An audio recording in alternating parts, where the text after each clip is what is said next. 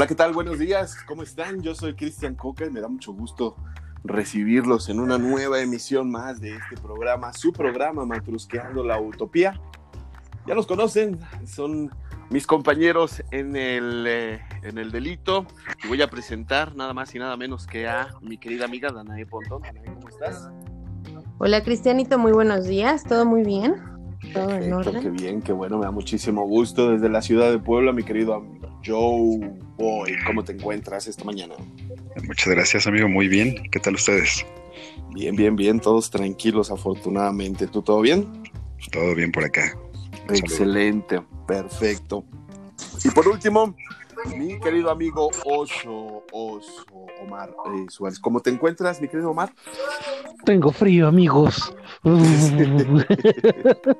buenos Hace días. mucho frío. Tardes, Hace mucho Pero noches. está rico, está rico. Ah, está riquísimo. A mí me gusta, me- también me encanta este, este clima, pero sí está fuerte ahora sí. Está intenso, ¿no? Sí, está chido. Sí, sí, sí. Bueno, pues ¿Siguen nublados por allá? está Ah, muy nublado. Sí, está nublado. y esperemos que siga, yo, esperemos que siga. Sí, sí, sí, sí. Ni tan tan ni muy muy. Aquí ayer ¿No? sí estuvo muy nublado, pero hoy ya, ya está el sol con todo. Ya está. No, pues qué envidia, porque aquí francamente no, ¿eh? La verdad, este, amaneció muy nublado y ahorita como que nos está engañando, así como que tantito sí, tantito no, pero no se decide el güerejo en salir, entonces, pues bueno, mientras tanto, suframos todos con frío, porque no nos queda de otra. Porque quieren, se quieren seguir quedando en la ciudad nada más para decir que son de la ciudad. Cálmate, Hoy, hoy voy a ir a lavar mi ropa contigo, Joe. Ya tengo que lavar. Hoy voy. Para atender, sí, sí, tráetela. Aquí hay mucho, mucho lugar para atender. Y el Oye, sol pero- está todo. Estás presume y presume y luego eres de los primeros que se quejan cuando no hay películas y no hay cines para ir a Ajá. Ah, ¿verdad? Touché, Ah, amigo, touché. Sí, no, pues es que tiene sus ventajas y desventajas, hermano. Lo que es vender, este, vivir en, en, en provincia y digo. Ya sí, está, es ya está el rumor de que ya van a abrir los cines Ah, próximo- la bueno, próxima no. semana, entonces. Entonces sí, ya te vamos a ir a visitar más seguido. Con todo gusto, ya saben. Sí, porque Toma eso, mendigo poblanito. Necesitamos tu reseña de TNT, así que Por favor. ahí, este, que se apuren, por favor. Sí. Y ni te quejes, yo tampoco he podido ir a verla. ¿Tú ustedes creen? No, no. Llevan una No. semana que les di sí, la sí, reseña sí, y no la han podido ir a ver. No, Son no. hombres ocupados y con muchas cosas que hacer y pues realmente sí. ahorita no se puede. Pero lo vamos a hacer, necesitamos debatirla, necesitamos debatirla. Perdón. Y yo creo que va a ser un debate muy interesante entre los cuatro porque sí hay, hay puntos de vista, ¿no? Que hay que platicar. Y pues Sí. bueno, vamos empezando con la información de esta semana y lamentablemente empezamos con algo feito, feito, pero que sí se tiene que, sí, sí se tiene que mencionar, mi querido oso, porque todos de alguna manera eh, hemos crecido con esta imagen, esta caricatura de, de Mafalda. Y, y pues bueno, eh, está en el, en el inconsciente colectivo la imagen, las caricaturas, las, las frases. Y desgraciadamente eh, eh, acaba de fallecer Joaquín Salvador Lavado, mejor Mm. conocido como Kino. Kino. Y, y- y, ¿Cómo pues, fue el creador de esta caricatura Caricaturista. caricaturista No de Mafalda a los 88 años.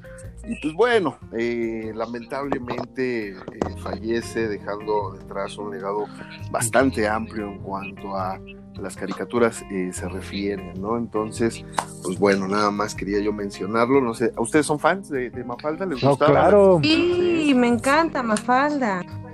Es la onda, ¿no? Es la Tengo onda. libros, yo tengo libros de Kino. Su actitud, eh, yo creo que es la precursora de Daria, ¿no? Más o menos. Sí, sí. Sí. desde ese tamaño eh, una actitud bastante relajada con la vida, pero también sarcástica y, y- y ligeramente amarga en algunas cosas, pero, pero pues bueno, Mafalda y sus compañeros ahí se quedan, así como todos El- aquellos dibujitos del buen Kino. ¿Mande, El? Felipillo, el Felipillo, no manches, Sí, sí. Felipillo. muy buenas caricaturas ¿no? que, que realizó este, este Kino. Y, y, pues bueno, lamentablemente nos deja, se nos adelanta. Eh, personas que no nos dejan, sino que la semana pasada cumplieron años y lo subimos a nuestras redes sociales. Will Smith cumplió 52 años. Y Mark Ay. Hamill cumplió 69 años. Eh, No Will, Smith. Will Smith, ¿qué decimos? Que no sea una trayectoria llena de muy buenas películas, como todos los actores, ha tenido sus altibajos, ha tenido sus películas chafonas, por qué no decirlo, ¿no? Ahí está, eh, Después de la Tierra, que realmente creo que ni él la entendió, esa película. este, pero Oye, tiene pero muy de las peores la Wild Wild West, ¿o cómo se llamaba? ¿Verdad Ah, que sí. sí? Gracias, gracias, gracias, Joe. Sí, tienes toda la razón. Eh, Wild Wild West, que aquí no sé cómo la, la nombraron, pero eh, digo, yo, yo la verdad tengo un problemita y algo personal con, con las películas de Salma Hayek y, y más acompañada de, de, de- de Will Smith, como que no encajaron bien en esa química, en esa película, pero, pero este sí está medio fea, ¿no? Pero por otra parte tiene películas eh, muy buenas. Ahorita se me viene rápidamente a la mente Soy Leyenda. Eh, se me vienen películas como Soy eh, Yo Robot o Mm. La felicidad. eh, Camino a la Felicidad. En busca de la felicidad. Siete almas. Contusión. No sé si la han visto, también es muy, Sí, muy sí. buena película. Y pues bueno, ahí está en cuanto a la trayectoria de Will Smith, que cumplió 52 años. Y Todas las de este, Chico Malo. eh, ah, Ah, la Bad Boy. todas las de Bad Boys. Eh, ¿no? Ya, Están ¿no? palomeras, ya. Esas Ya están divertidas. Sí, no, ya están en el género de, de- de palomeras, igual que el Día de la Independencia, por ejemplo, ¿no? La- obviamente la uno que es donde sale él. Sí. Y este, y, y insisto, como todos los actores, tiene buenas y malas películas. Eh, Hombres de les negro. Hombres de Negro, las tres, a mí, en lo personal, me gustan mucho. Las Ujú. tres. La cuarta ya. No. Oye, ni, ya, Ni sale él. No, sí, no atrevas a hablar de eso, por favor. Sí, no, no, definitivamente tienes razón. Las películas y ya. Exactamente. Y pues bueno, también cumplió años Mark Hamill, que para los fanáticos de Star Wars, él es nada más y nada menos que Luke Skywalker. Eh, nuestro querido Luke Skywalker también cumplió años, eh, precisamente el mismo viernes, igual que Will Smith. Y pues bueno, a él lo recordamos más por esta saga de Star Wars. eh, para los clavados y los, que, los que sigan ya muy de cerca su carrera, él hizo el doblaje y la voz de El Guasón en las películas animadas de, de- de Batman. Entonces, este, es muy buen actor, realmente. Si tienen la oportunidad de verlos en, en otras series, en otras películas, háganlo porque es muy, muy buen actor. Y también es- cumplió años. ¿Qué pasó, Oso? Y es considerado uno de los maestros del doblaje, ¿eh? Muy bueno. el Mark muy bueno. Muy, muy bueno. Así es. Exactamente. Así es. Entonces, pues bueno, con esas noticias eh, empezamos nuestro, nuestro programa. También, también creo la próxima semana, el primero de octubre, bueno, esta semana ya, es Día del Café. Ah, el día del café. Mira, fíjate, para todos Día aquellos del Café en. México. Y- y en la- Órale. Puesto el 2 de octubre, Y Matanza de Tlatelolco. Ay, ¿cómo lo dices? Pues te digo, bueno, es el 2 de octubre no se olvida. el 2 de octubre no se olvida. No se olvida. Sí, no manches. Alguien, El- alguien el- el- este domingo, domingo 4 de octubre, el cumpleaños de Paquito Molina. Saludos. ¿De quién? ¿De quién? Paquito Molina, un amigo. Ah, ok. Ah, ok. Felicidades. Feliz cumpleaños. Personaje Oh. célebre, dice Dana. Uh, sí. No, es que Salido en un libro de texto de la SEP. Yo nada más escuché Sí. el apellido Molina y dije, está hablando de Alfred igual, ¿no? El doctor. No, o de Eduardo Spider-Man. Molina, ¿no? También puede ser la No. calle. Sí, sí, la calle, la avenida, Francisco La Habana. Sí, sí, sí. Ah, Francisco Molina. Pues un saludo, Francisco Molina. Un saludo a todos los que cumplen años.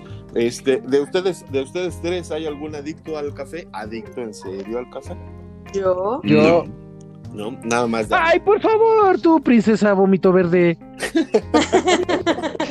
te raspa la garganta. Cuando, raspa la era- garganta. cuando éramos godines y bebí- bebía café diario, me consta. Ah, sí, yo también me consta. Sí, sí. En esta época de godines, obviamente. Pero, pero, pero sí hay mucha gente, ¿no? Que no puede vivir sin café, sin, sin su ta- taza de la mañana. Este, dicen que no, no se activan igual. eh, y pues bueno, ahí está, ¿no? Tanto la, el, ¿qué es el Día Internacional del Café, Dana? El primero de octubre. El día en México, el día de, el primero de café es el día en México que se celebra el café. No sé Ah, si perfecto. Mira, Oh, mira. Mira, mira, está muy Sí hizo- interesante. Sí hizo su tarea, maestra, ¿eh? Muy Sí, bien. bueno, Sí, sí, pues tenemos una maestra entre nosotros, alguien, La que, maestra Pontón. alguien que Oigan, se y- acabó la primaria. olvida, ¿eh? Que les debo una bolsita de café de allá de, de Coatepec. Ah, y sí, de cierto. Puebla, no te hagas. No, no, de Puebla, bye. De Coatepec. Ay. Nayeli, haz caso omiso a ese comentario. Me disculpo en el nombre de todos mis compañeros. No, no, no. Nayeli es que a. Nayeli le corresponde enviártelo a ti, ¿no? Yo cuando vaya a Coatepec, voy a traer de Coatepec. Ok, ok. Gracias, Joe, qué amable. Yo les voy a traer un sobrecito de la tienda de esas de legal. Ándale, sí. Uy, Muy café bueno. legal. Café ¿no? legal. Hasta el café legal es bueno, ¿eh? Decían, decían por ahí, ponte Sí. la canela. Entonces ponías este, a hervir canela y luego tu sobrecito de legal o, o- o café oro que be- bebía mi abuela. Oh, sí, no. Pero- Ay, este- no, el café oro, ese sí es café. Sí, sí, bien sí, sabroso. pero con Todavía canelita. existe, creo, ¿no? Sí, claro, por supuesto. Sí, existe, también legal, sí. existe. Sí, claro. Sí, bueno, Existe. sí, legal. Entonces. Oigan, este, díganme algo, ¿era cierto? ¿El café legal era el equivalente a los faros en cigarros? Mm, más o No. menos. Nunca había escuchado yo esa comparación, ¿eh? Alguien, alguien alguna vez me la dijo, ¿ah? es un legal con unos faros, ¿no? es su equivalente. Puede ser. Fíjate que- ras- Raspa. Yo, yo tuve la, la oportunidad de, de una vez en un pueblillo, en- no sé si en Hidalgo, en Portulancingo, un, uno por ahí cerquita, y este y sacaban las ollas y, sacaban los sobres de legal y así los ponían con la canelita y todo eso, y la gente fumando este faros. Y este y raspa bien sabroso, amigos. Te digo, sí, sí. Sí, sí Son está los bueno. auténticos sabores de nuestro país, ¿no? Sí, exactamente. Exactamente. Y bueno, lamentablemente, hablando de sabores o sin sabores de nuestro país, pues como bien nos recordó Dana, el 2 de octubre, eh, la situación de, de Tlatelolco, ¿no? Este hecho histórico muy, muy feo que pasó, que ya tiene 50 años, eh, más o menos. Y este, y pues bueno, lo recordamos francamente como algo eh, pues como una página muy negra ¿no? en la historia de nuestro país, no nada más en cuanto a política, sino a sociedad se refiere, ¿no? Sí, es un parteaguas, ¿no? Yo creo que sí, Sí. definitivo. Eh, Yo creo que sí, eh, eh, los movimientos estudiantiles que se generaron en los, en los 60 que no solo fueron en México, recuerdo también No, fue movilizaciones estudiantiles en Francia, en, en Estados Unidos, obviamente, y, y- y aquí en México, pues yo creo que esa idea que tenían los gobiernos de que todo mundo era socialista, de que todo mundo iba a volver eh, rojo al país, pues sí hicieron que varios gobiernos a lo largo de esa década hicieran estupideces de ese tamaño, ¿no? Entonces, mm, pues eh, lo recordamos con, con tristeza, lo recordamos con, con dolor para los familiares de aquellos que, que estuvieron en, todo ese movimiento estudiantil. Y pues bueno, más que nada yo pienso que a esta altura, tantos años después, ese tipo de recordatorios nos hacen pensar en cosas que no se vuelvan a repetir, ¿no? Apenas hace unos días había una, un- hubo una manifestación de nuevo a nuestro país en, en el centro do- con respecto a, a el Día Internacional de- del Aborto o la decisión, ¿no? Sobre, sobre Ujú. ejercer su, su derecho. Y, y, pues bueno, sigue habiendo manifestaciones, sigue habiendo movimientos eh, en los cuales ciertas eh, manifestaciones se ven eh, ensuciadas con, con estas personas que nada más hacen desmanes, pintan cosas, destruyen monumentos y, cualquier ideología que pudieras haber tenido con respecto al respeto, a la tolerancia o al simple uso de una decisión como lo es el aborto, pues se ve empañado, ¿no? Por todo este tipo de situaciones en donde Claro. gente, gente se pone a golpear, gente se pone a agredir y, y- y- y una manifestación pacífica como debería de ser termina en lo que, en lo que ha terminado este, este tipo de situaciones, ¿no? Entonces, pues ahí está el recordatorio para que no se nos olvide lo que ha pasado, para que el gobierno no olvide el, el mal uso de la fuerza que ha tenido con, con- con los ciudadanos y, que todos atiendan a, su- a sus responsabilidades históricas, ¿no? Ujú. De lo que Sí, aparte son. Sí. digo, yo considero que son, este, pues obviamente épocas y, y- y movimientos muy diferentes porque en el 68 pues ellos eran más, eh, eran marchas pacíficas todos y el gobierno fue muy opresor, ¿no? Ujú, sí. Y este, que por eso ocasionó lo que pasó el, el, el 2 de octubre. Y en este caso aquí es al revés, ¿no? O sea, el, el gobierno por no querer ser muy opresor, pues ahora hasta lastimaron a las policías, entonces son muy contrastantes las dos cosas, ¿no? Y pierden credibilidad el, el- los movimientos al querer ser tan vándalos como se como como lo hicieron este este fin de semana, bueno, esta semana las Sí, las feminazis, ¿no? claro. Sí, sí, sí. Pero Sí, bueno, es que desgraciadamente es eso, ¿no? En un grupo se infiltran personas, eh, grupos de, de choque, que sabemos que a eso van. Y como sí, decía yo, exacto. ensucian cualquier movimiento, ¿no? Tú puedes estarte expresando como, como tú lo desees, tenemos la libertad de hacerlo y que, que ese tipo de personas se metan nada más a ocasionar eh, escándalos y desmanes, pues eso no está chido, ¿no? Y ahí es lo que va Sí, no. arruinando cualquier manifestación. Y pierdes tu credibilidad en tu movimiento. Exactamente. Ahí Ajá, es entonces, pues, se no. pierde la credibilidad, definitivo. Que ya se volvió un hábito, ¿no? Aquí en México, desprestigiar cualquier tipo de. Pues es que por desgracia encontraron en, en- encontraron ahí el Esos caldo de cultivo, exacto, el, el- el- el caldo de cultivo para, para todo lo que ha venido sucediendo, no nada más en este año, obviamente con la pandemia, No, sino en años ya anteriores que veníamos Anteriores. arrastrando este tipo de cosas. Este, yo siempre he sido muy crítico del gobierno en cuanto a represión o no represión, y principalmente, eh, por ejemplo, con el ejército, ¿no? Pero ajá. pero sí hay que tener bien, bien, bien claro que pues por desgracia por unos pagan todos y que, Ujú. y que pues ahí están los resultados, ¿no? Vemos a gente que definitivamente no le interesa el movimiento, no les interesa expresarse y terminan haciendo lo que ya hemos visto en imágenes horribles que, que, que, que- que ¿no?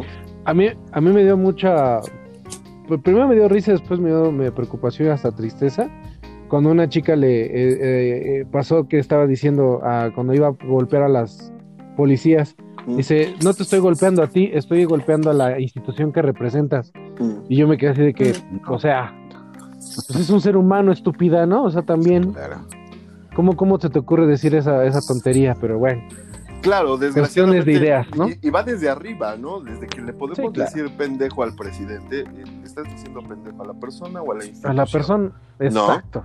O sea, aparte desde ahí hacia abajo, pues la mentalidad con la Pero nada más que no es lo mismo, no es lo mismo golpear a una persona, este, a diciendo que, está golpeando a la institución. una Definitivamente. estupidez. Se llama Claro, sentido común, pero bueno. claro, en definitiva. Pero bueno, Pero bueno, ya no hablemos de esas mendigas. así las Está bien. Eh, eh, fue, fue el tema político. No, no, no. Sí, eh, es sí. que, francamente, de ahí me voy a agarrar para nuestro tema con el cual vamos a abrir boca esta mañana, porque estarán de acuerdo que todas esas manifestaciones, cuando no son pacíficas, pues dejan cierta toxicidad en nuestra sociedad, ¿no? ¿Y a qué me refiero? A que, pues, con sus dichos o sus acciones, pues, lamentablemente todos opinamos y llegamos a, a- a- a enojarnos y a insultarnos entre nosotros por, por una situación que ni a veces ni nos compete, ¿no? Si ahorita yo me empiezo a pelear con Joe por el, el movimiento de, de- de las feministas de, de hace Mm. unos días, pues eh, vamos a terminar con, con la lógica de, pues ni siquiera, Yo- ni siquiera tenemos útero para opinar, ¿no? Pa- empezando por Exacto. ahí. Y yo iría, y yo iría corriendo diciendo, déjalo, déjalo. Sí. Entonces, como no es el punto, como no es exactamente el punto, vamos a hablar, ¿qué les parece, mis queridos compañeros y gente que nos está escuchando, de otro tipo de toxicidades? Vamos a hablar este, Chan, en este chan, programa. chan. de relaciones tóxicas que se quedó muy en el tintero en, en- en programas anteriores. Y, O y sea, quiero yo, ¿Es con re- personas radiactivas o, o cómo? Sí, Es que hay varias, ¿no? Hay varios tipos de relaciones, tanto las amorosas, profesionales, sí, de amistad. En realidad una relación etcétera. tóxica puede ser de pareja, de amigos, de familia, en trabajo, con cualquier persona que tengamos convivencia. Por ahí, por, ahí, por ahí leí que decían que el término tóxico está súper mal empleado. Sí, Lo que pasa es que yo, yo, yo tengo el, el- los diferentes tipos de las relaciones. ¿Puedo, Cristianito? por ¿Puedo favor, mi querido. Por favor. Adelante. Ilumina. Gra- Maestra Pontón, por favor. Gracias, gracias, este, estudiantes, Sí. estudiantes. Estudiambres. Estudia. Estudiambres. Estudia... Este- Ah, ya hace mucho que no me decían así, maldita ¿Y sea. hambre? Estudiambres. Sí. Bueno, le- les platico primero que es verdad. La palabra tóxico no está bien aplicado a este, a este término. Sin embargo, es una especie de metáfora, ¿no? Estamos hablando de que lo tóxico genera daño. Entonces, por eso es una analogía de, de cuando hablamos de una relación tóxica. Yo, que era lo que decías, que está mal aplicado, porque, porque no estamos hablando de que está envenenado, pero sí hace daño. Sí, sí- y de alguna manera sí envenena el alma, Joe. Claro. Entonces, por eso, por eso se les llama relaciones tóxicas y los psicólogos ya están manejándolo en esta definición, porque además, pues ya lo, es como cuando dices, ay, es que es bien bipolar. Y ni siquiera es bipolar, ¿no? O sea, Claro. solo está en sus días. Un, termi- un término que ocupamos muy seguido. Exacto. Sí, son términos que se fueron generando de manera cultural y ya se adoptó y ya se quedó. De allí Ok. vienen las relaciones tóxicas, ¿sale? Entonces, la definición de esta relación tóxica es el hecho de que ambas partes se hacen daño sin poder impedirlo. Este es un tema importante porque las personas eh, generalmente pueden ser una tóxica o dos, o las dos, ¿no? O, o más en el caso de una familia o en el trabajo o así. Pero ellas, esas personas no se saben tóxicos. Evidentemente no es de manera... con- Entonces, bueno, sí puede ser tanto en el amor, en la amistad, en la familia, en cualquier ambiente en social, se puede generar una relación tóxica. Eh, ¿Cómo identificar cuando estamos en una relación tóxica? Bueno, si esta relación te hace sentir mal, juzgado, acosado, maltratado, etcétera, estás en una relación tóxica, independientemente, insisto, de la si es amorosa, familiar, amistosa, etcétera.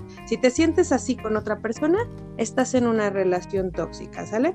Entonces, bueno, esta persona, generalmente en una relación tóxica hay alguien más tóxico que lo...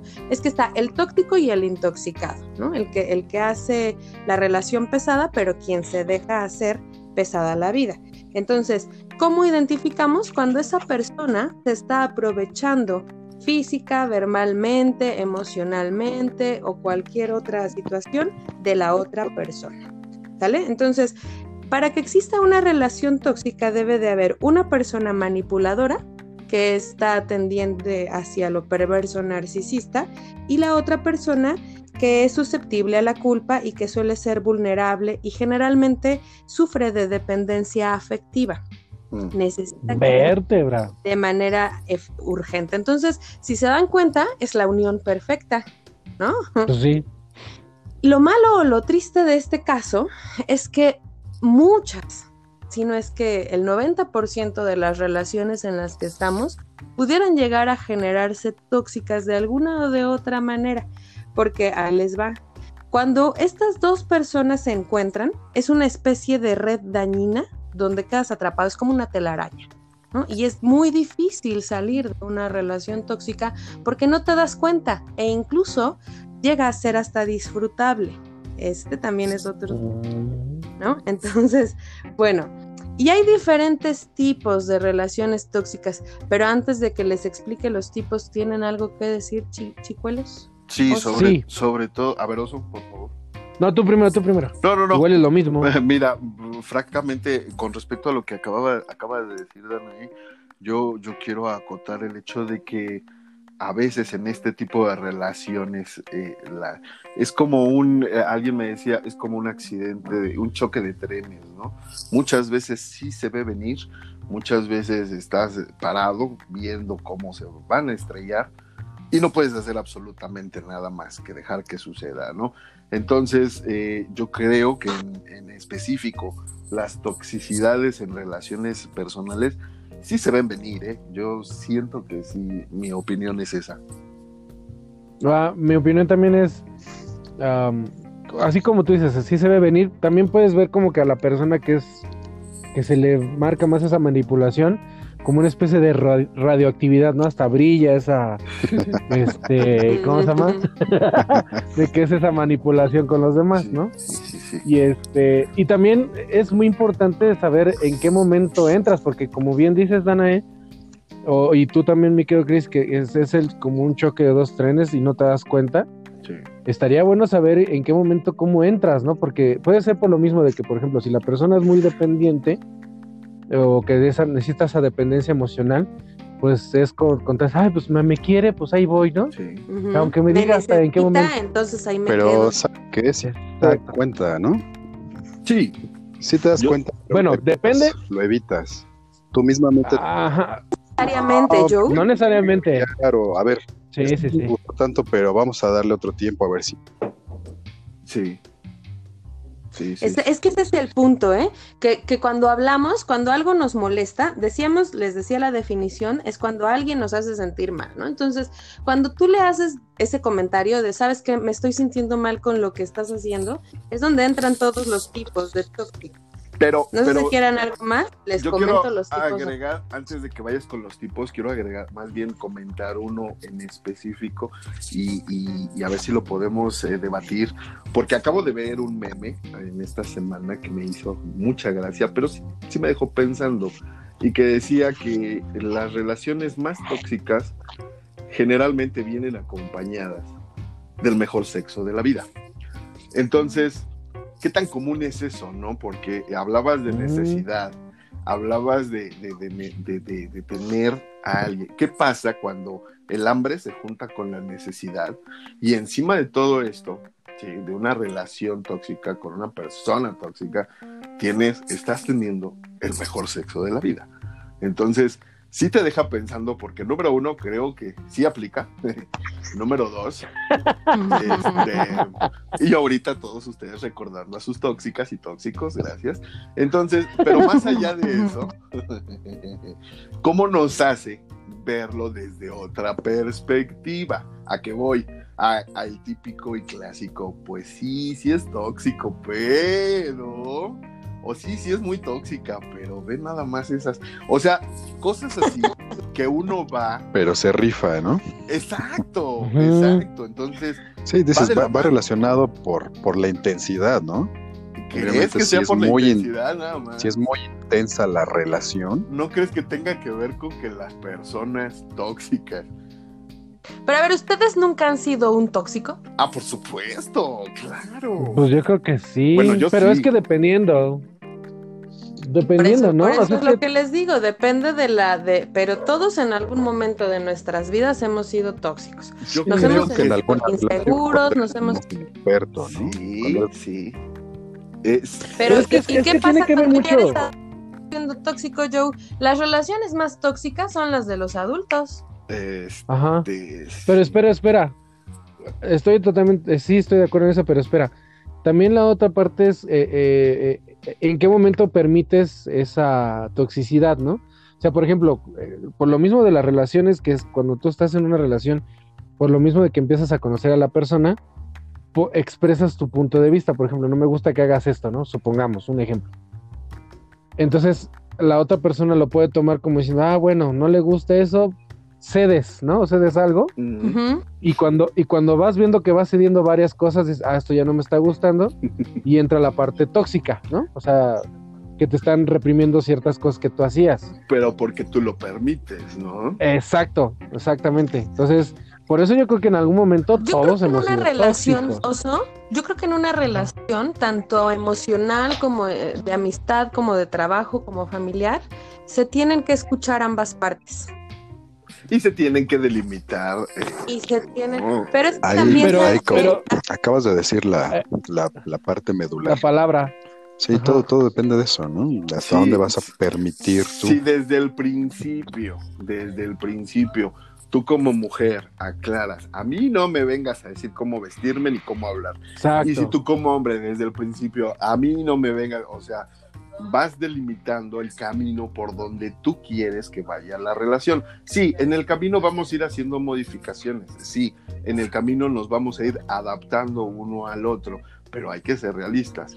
Muchas veces la toxicidad también viene del bagaje que andamos cargando, es decir, Ajá, le vamos a, car- a- a cobrar el cheque vencido a la siguiente persona, tenga o no fondos, a muchas veces. Exacto. ¿no? Entonces, Sí, si el anterior se iba mucho, o la anterior en mi caso, si la anterior se iba mucho, de repente, sí, ¿no? Porque, pues, y, y- y obviamente a la siguiente pareja, pues le voy Si a lo cobrar anterior, vamos a decir.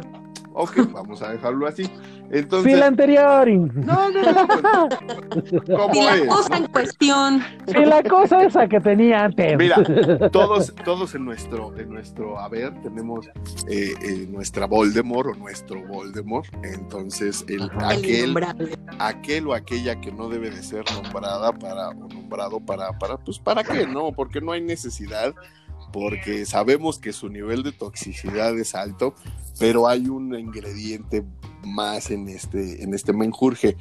De preferencia no hay que nombrarlo porque sabemos que si regresa vamos a ceder.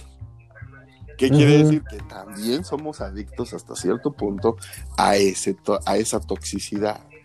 No Es a lo que voy también. Somos ¿Sabes qué? No es tanto eso, sino más bien es la dependencia del ser humano de otro ser humano. Y ra- Sí. profundo de esta Ah, persona. hablábamos de que, Me de haces que el, lo- bien, mejor me quedo con esta persona estar solo. Yo creo que radica en ese punto. Por lo que he visto es, la mayoría de las personas no quieren estar solas y prefieren aguantar ciertas cosas. Cuando Ok. deben vivir.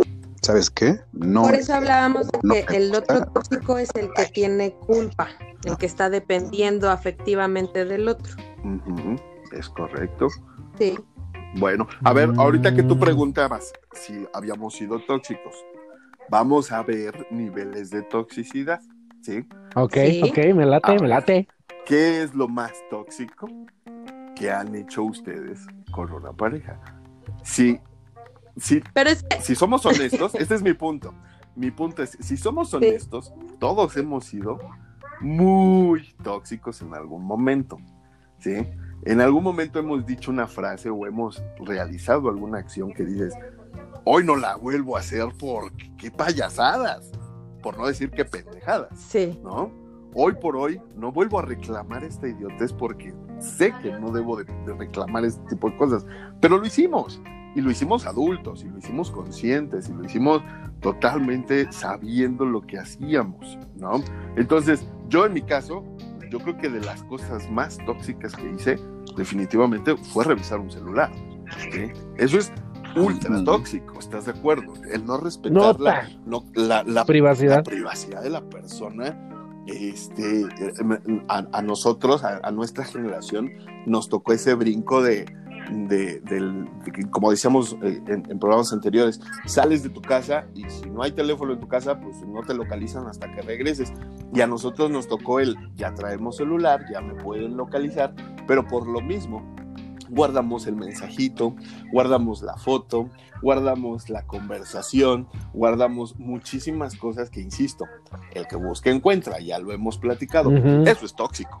Eso es muy, muy tóxico y hubo un momento, en, en un punto de mi vida en el cual sí lo hice, hice dramas, me peleé en restaurantes, me peleé en lugares públicos, este, me, me- regresé a África. me, me gritonearon cosas, me, me hablaron para insultarme, me incluso me amenazaron de muerte. O sea, He sido tan tóxico como han sido conmigo. Y con esto no quiero decir que es venganza, simple y sencillamente lo que uno da se recibe, ¿no? Eso es un hecho. Entonces, pregunto, vuelvo a preguntar, ya les di tiempo de que lo pensaran.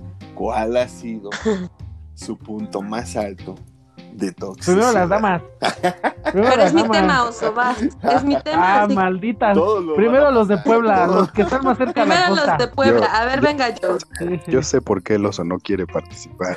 ¿El oso es tóxico contigo, yo? No. Va a llorar el osito. Sí, no. Ay, que. ¿Sabes qué sucede? Yo, Cállate. yo lo decía, ¿no? Va mucho en función también de, de la experiencia.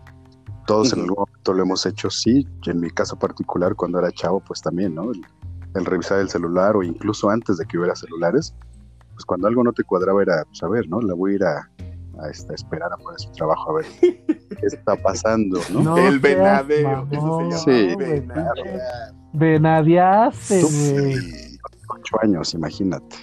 Entonces, en esa relación de ocho años, neta, neta, no me lo crean, pero aprendí todo lo que tenía que aprender. Nos hicimos todo súper bien, nos fuimos de lo más alto a lo más bajo, entonces Sí. fue un aprendizaje increíble. sí, sí. La verdad es que posteriormente eso, como yo les decía, defines muchas cosas, ¿no?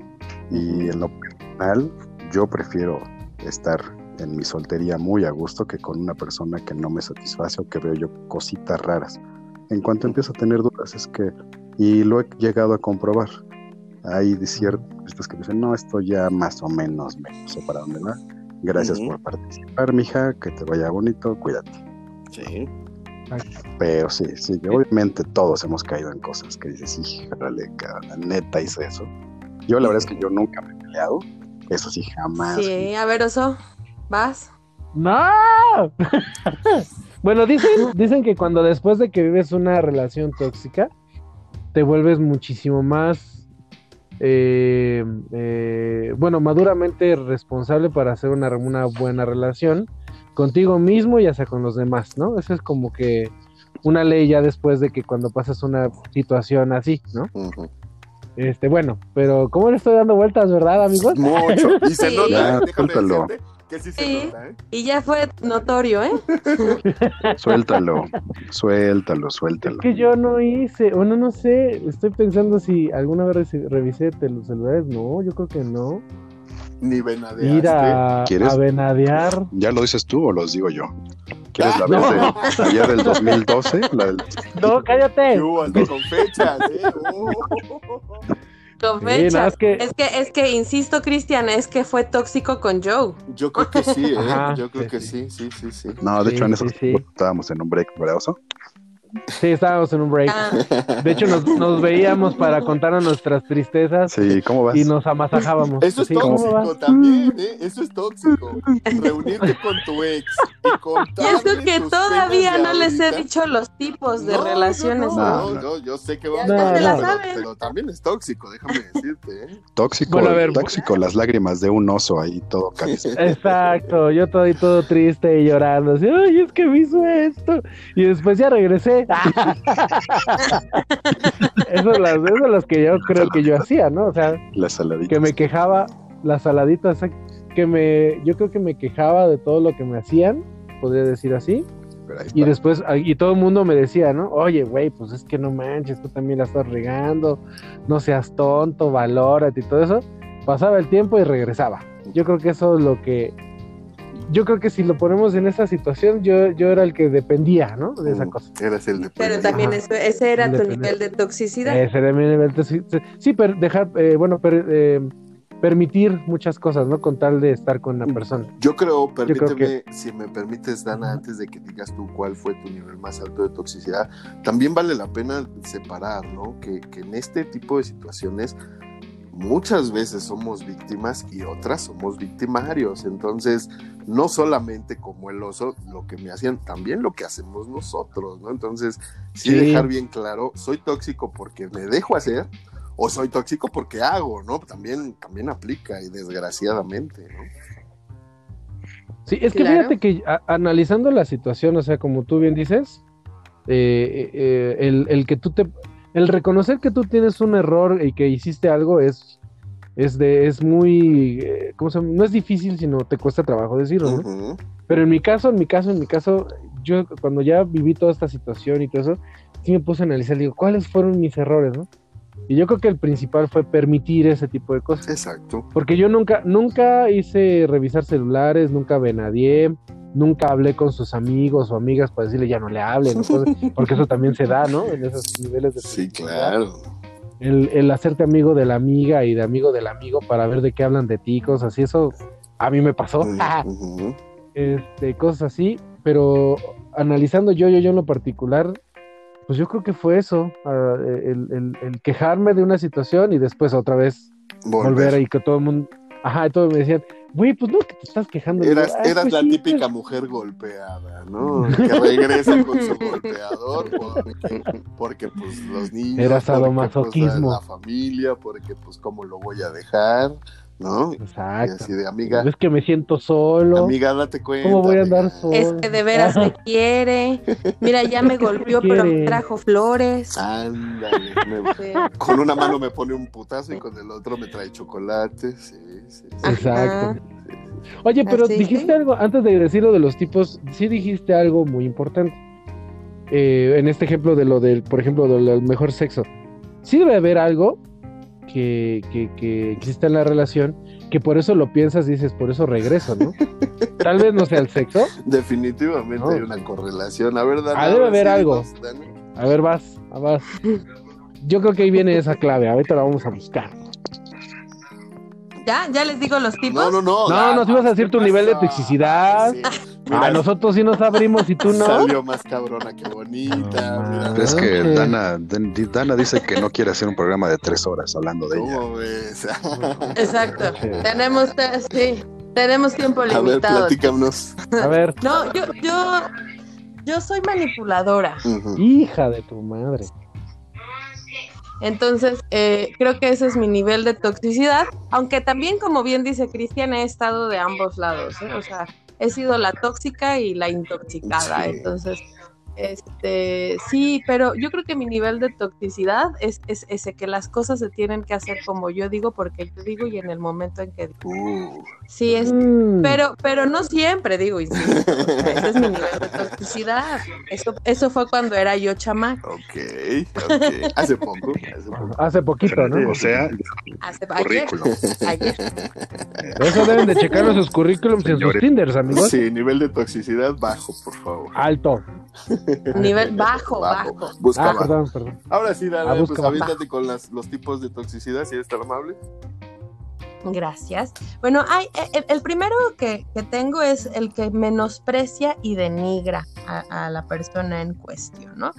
Eh, se trata de humor negro, de bromas pesadas sobre sus cualidades, su apariencia, ¿no? Entonces, y cuando se le dice, oye, ¿me estás ofendiendo? No, no es cierto, tú te ofendiste solo, yo lo mencioné al aire y te quedó el saco, ¿no? Es Ah. de estas, de estas Entonces, personas que tiran sí la piedra hice. y esconden la Muy mano. específico el, Sí, el- ahí el- está. el- el- ¿cómo se llama el ejemplo? Pero ok, gracias, sí.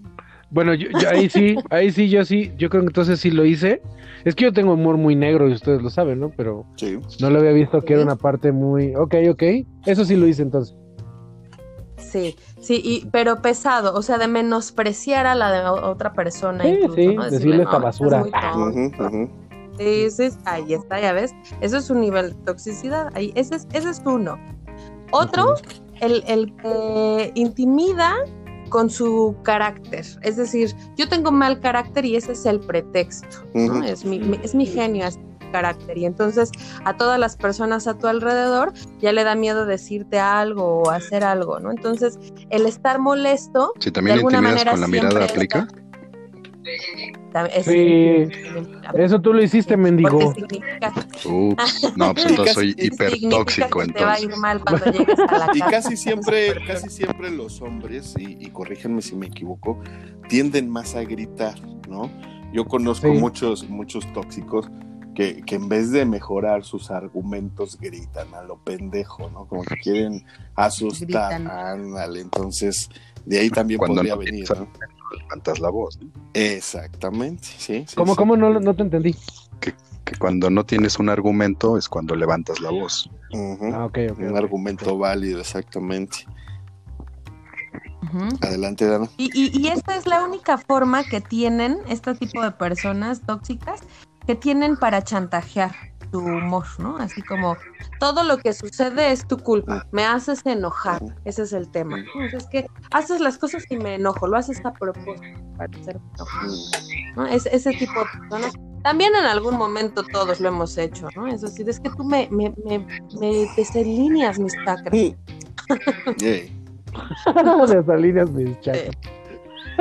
Sí, sí, sí. Es otro. Otro, el, el- el siguiente es la inducción a la culpa. Ajá. e- Esto es para obtener el control. Aquí quiero poner mejor un ejemplo de un padre que me parece como más propicio, ¿no? Cuando el padre le dice al hijo, por ejemplo, lo mucho que su mamá está dolida porque el hijo no fue a la reunión familiar. Mm. Entonces, es un, es un Ah, estoy induciendo la culpa o es que como tú no veniste a verme, entonces estoy sumamente triste porque yo te extrañaba mucho, ¿no? Entonces, e- ese tipo de sensaciones también es un tipo de toxicidad que le adquieres a la otra persona se sienta culpable a como de lugar. ¿Sí? Sí. ¿No? ¿Nunca han generado culpa? Lamentablemente, No, no, lamentablemente sí, ¿no? Yo creo que todos los que, como decías, cuando te das cuenta de que puedes manipular a las personas por medio de eh, se- sentimientos, pues eh, desgraciadamente el ser humano abusa, ¿no? Y el poder envilece. Cuando tenemos poder sobre otra persona, no sabemos decir basta. Y el hecho de que una persona nos ame incondicionalmente, pues en vez de hacer algo mejor de nosotros, al contrario, hace algo peor y vamos abusando y abusando y un poquito más y un poquito más. Y cuando te das cuenta, el pie ya está en la garganta y, y las cosas ya se salían de control, ¿no? Sí, exacto. Sí, sí. Otro tipo es la excesiva independencia. Este es el extremo, ¿no? Opuesto. Cuando de plano no tomas en cuenta para nada a la persona que está contigo. Ujú. ¿no? O Ah, sea, eso sí ya y, son- y yo, esa es mi, es mi vida, no te metas, son mis decisiones, no te metas, voy a de fiesta, no te metas, ¿no? Porque somos una pareja, pero somos independientes. ¿no? O Esto O sea, tú sí puedes ir también de es un fiesta. problema. O sea, tú sí puedes ir de fiesta, pero tú no. No, no, Pues, no, o sea, el ¿no? otro, el otro también, oso, el otro también, pero, pero aquí lo- el problema de, o, o lo que genera esta toxicidad o esta persona tóxica es que a la persona en cuestión le genera inseguridad. Oye, decir, Dan, No le da, dime, yo. pero ahí no, no sería, a lo mejor el término tóxico aplicaría para la pareja, ¿no? Vamos a Sí. suponer, si yo soy una persona muy independiente y que yo hago mis cosas, y esa es mi forma de ser, no significa que yo sea el tóxico, sino la otra persona a lo mejor que permite eso o que está conmigo por No. compañía y que no diga, no, ¿sabes qué? No, no me late tu extrema independencia, mejor bye. O No. te refieres tú al No, hecho no, de no, que no si ya como pareja no te tomo en cuenta, ¿no? Sí, exacto, a eso yo, que, que no, te, no se siente tu compromiso. ¿no? O sea, dices que estás, pero, pero nada más en el momento. Es como el vivimos el momento y cuando coincidamos estaremos juntos. Pero es que también... Y entonces no le das la... sí, sí, Pero sí, sí. si tienes una relación con una persona así, obviamente la conociste así. Persona, ¿no? Perdón, ya no sé si soy yo, pero los estoy perdiendo. No, sí te escuchamos, te No, escuchamos. sí te bien. escuchamos. ¿Me Te, te sí, perdón. Sí. sigues, sigues ahí. Eh, yo creo que también eh, lo que lo que el ejemplo que ponía Joe y de lo que hablaba Dana era el, el inicio, ¿no? Hablábamos del inicio de la relación. Si desde el principio delimitas por dónde quieres ir o por dónde necesitas ir, pues tú sabes, ¿no? Exactamente qué tipo de relación quieres. Si desde el principio tú estipulas, yo soy muy libre, yo soy muy independiente, yo no doy, eh, este, ¿cómo se dice? Pero, no me pero estoy es reportando. cuestión de compromiso. Claro, claro, de compromiso, e insisto, de que desde el inicio muestres a la verdadera persona. Yo siempre he pensado, o más Sí, bien claro. a últimas fechas he pensado que cuando se inicia una relación se debe demostrar lo peor de ti. ¿Por qué? Porque si esa persona se queda después de eso, Ah, Es que de veras te quiere, carnal. puedes ir en un buen lugar. A un, Que le interesa, sí, sí, sí. Exactamente. Bueno, sé que le interesas, ¿no? Exacto. Sí. No que te quiere. Ah, ya ves, soy yo de dependiente. Eres un tóxico, oso. Oigan, pero a ver, a ver, por ejemplo, un ejemplo. O sea, si te, ya hablando en la pareja, que, que, que una, tu pareja, quien sea, ya sea el hombre o la mujer, te diga, tengo una reunión con X lado, con mis amigos amigas, ¿no? Mm. Y este, y tú dices, ah, yo no quiero ir o no me gusta y todo eso, pues me quedo, ¿no? Y se va a la fiesta, ¿no? Y ya vas por ella o vas por él, lo que sea. Y cuando tú ya llega, llega el momento de la, de la contraparte, del que nunca iba a la fiesta, oye, ¿sabes qué hora sí te quiero una reunión? Ah, ¿por qué vas? Seguramente vas con unas mujeres o vas con unos hombres o cosas así. Ahí es, ¿Ese es el punto al que te refieres, a ese nivel de independencia o no? Al- ¿O lo estoy No, confundiendo? no. No, es cuando, cuando en realidad a la persona en cuestión no le interesa la opinión de su pareja. ¿no? Es- O es sea, que le va, sí, ah, sí no te- me le importa lo vales que pienses, madre. me voy. Le vales madre. Si te quieres ir, vete. Yo me voy a ir igual. ¿no? O sea, e insisto, es, Ah. este tema, este tipo de toxicidad se refiere al grado de compromiso. Cuando no te quieres o sea, comprometer. Como- es como si te quiero como para decir nada más que sí tengo una pareja, pero no te tomo en cuenta ni me importan tus sentimientos ni nada al respecto. Exacto. Y en público ni te presento como tal, ¿no? No, o a lo mejor y sí, pero insisto, le vales madre. O sea, no hay un compromiso. Está medio confusa esa, pero está bien. Ok, ok. Voy a tratar de asimilarle. Ok, a- ahorita si quieres damos más ejemplos. Siento que ese punto yo creo que depende de la otra parte, ¿no? O sea, Sí, si no- depende. Ambas, todas, todas, todas, dependen de las dos partes. Todas, para que exista una relación tóxica, perdón, es de los dos. El que, el que se deja manipular y el que es manipulado. Y si los dos son manipulables, o sea, digo manipuladores. No, ya ahí truenan, chocan. Chocan. no- un duelo de Sí. un duelo de titanes ahí. Sí, Sí, no, no te vas a aventar una relación aventándote rocas cada vez más grandes. Sí, Y, sí, y cuando menos te des cuenta ya vas a estar debajo fuerte. de un planeta y ella también, o sea, Ajá. definitivamente eso es autodestructivo. Ok. Otro, otro tipo de toxicidad es aquellos de acti- actitud utilitaria, es decir, donde se utilizan el uno al otro para obtener lo que quieren. ¿no? Más o menos como lo que ya habíamos visto antes de los sugar daddies, ¿no? Ella lo utiliza por su dinero, él la, la utiliza por su juventud. No necesariamente tiene que ser de ese ejemplo, se me ocurrió ahorita, pero eh, no sé, o sea, se utilizan. Incluso este aquí, Cristian, aquí podría entrar el tema sexual, ¿no? Es tóxica, sí, pero este, Pero se muy rifa. bien en otros Sí, temas, sí, pero se rifa. Terry. ¿Ah? Hace muchos Eh, ahí también la exacto, ahí también la estás utilizando. Es súper flexible porque hace yoga, ¿no? Entonces, pues bueno, la aguantamos que revise mi celular, ¿no? Entonces, ese tipo de, de- de cosas. Esa es la actitud utilitaria. Ajá. Y la última, la última Oye, que oye, Dan, tengo en- pero- en Dime Dime. algo. Pero fíjate, Dime. suponiendo en, en ese hecho que se usen mutuamente, pero si la relación va bien, ¿qué Es onda? que no puede ir bien una relación cuando estás utilizando a una persona o te están utilizando. Yo, Pues no va a ser una relación para casarse, pero si los dos están obteniendo el beneficio mutuo, Pues, es lo mismo de lo del sexo. que dure ¿no? lo que tenga que durar. Exacto, es lo mismo que lo de. Si una relación Sería- de sexo, estás de acuerdo sería que no va a durar. ¿No? Ajá. Pero sería tóxica entonces o, o solamente son amigos con beneficios, por ejemplo, si hablamos de lo sexual. Es que si a ti te genera un daño, si te sientes mal, es tóxica. Si no te sientes mal, entonces no es tóxica.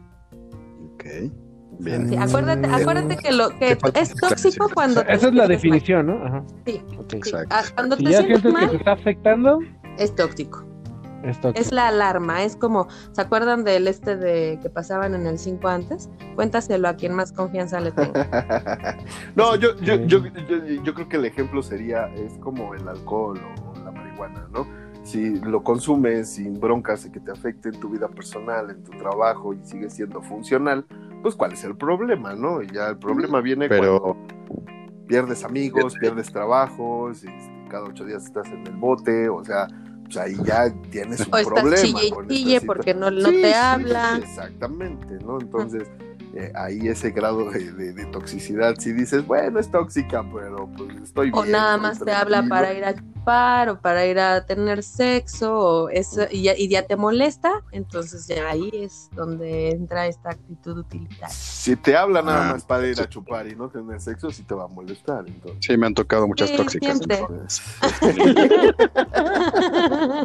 Oigan, pero también, también en el aspecto laboral, ¿eh? En esa parte Sí. tiene, puede ver, porque por ejemplo, hay jefes, El jefe tóxico, claro. el jefe tóxico Oh. que te dice, te voy a llevar a comer o te voy a llevar a esto, te voy al otro, pero ayúdame con esto. ¿no? Y te friegas hasta, o sea, por una pinche comidita o por algo así, te avientas hasta horas saliendo a las 3 de la Olvídate mañana. la o- comida, oso. Te, hablan bonos.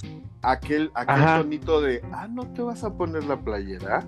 Ah, no Exacto. vas a dar el fiel. O sea, dices, güey, llevo aquí tres días, no he salido, no he ido a ir a mi casa a cambiarme y, y todavía me sigues, dices, güey, o sea, a Ah, no grados, de toxicidad, ¿no? Y en México se da mucho que te, te- te contratan para hacer A, B y C y terminas haciendo Z. Y si no lo haces, ah, es que eres un conflictivo, es que no te pones la camiseta de la empresa, es que no, no, no cooperas. Y dices, güey, o sea, ya cooperé de Oh. la A a la Z, no, no me O- jodas. y también, o sea, un ejemplo ahorita con lo de la pandemia, o sea, mucha gente los hicieron ir a trabajar este, cuando sabían que podían ponerse en riesgo su, su salud, y este, y le decían, si no vienes es que no estás, co- no estás aportando a la empresa, o, o no estás aportando al número, etcétera, etcétera, ¿no? Si no cooperas para el teletón, si no compras tu cachito de la rifa del la- avión. la rabión, sí, todo eso, pues eh, también son jefes tóxicos y relaciones ultra tóxicas.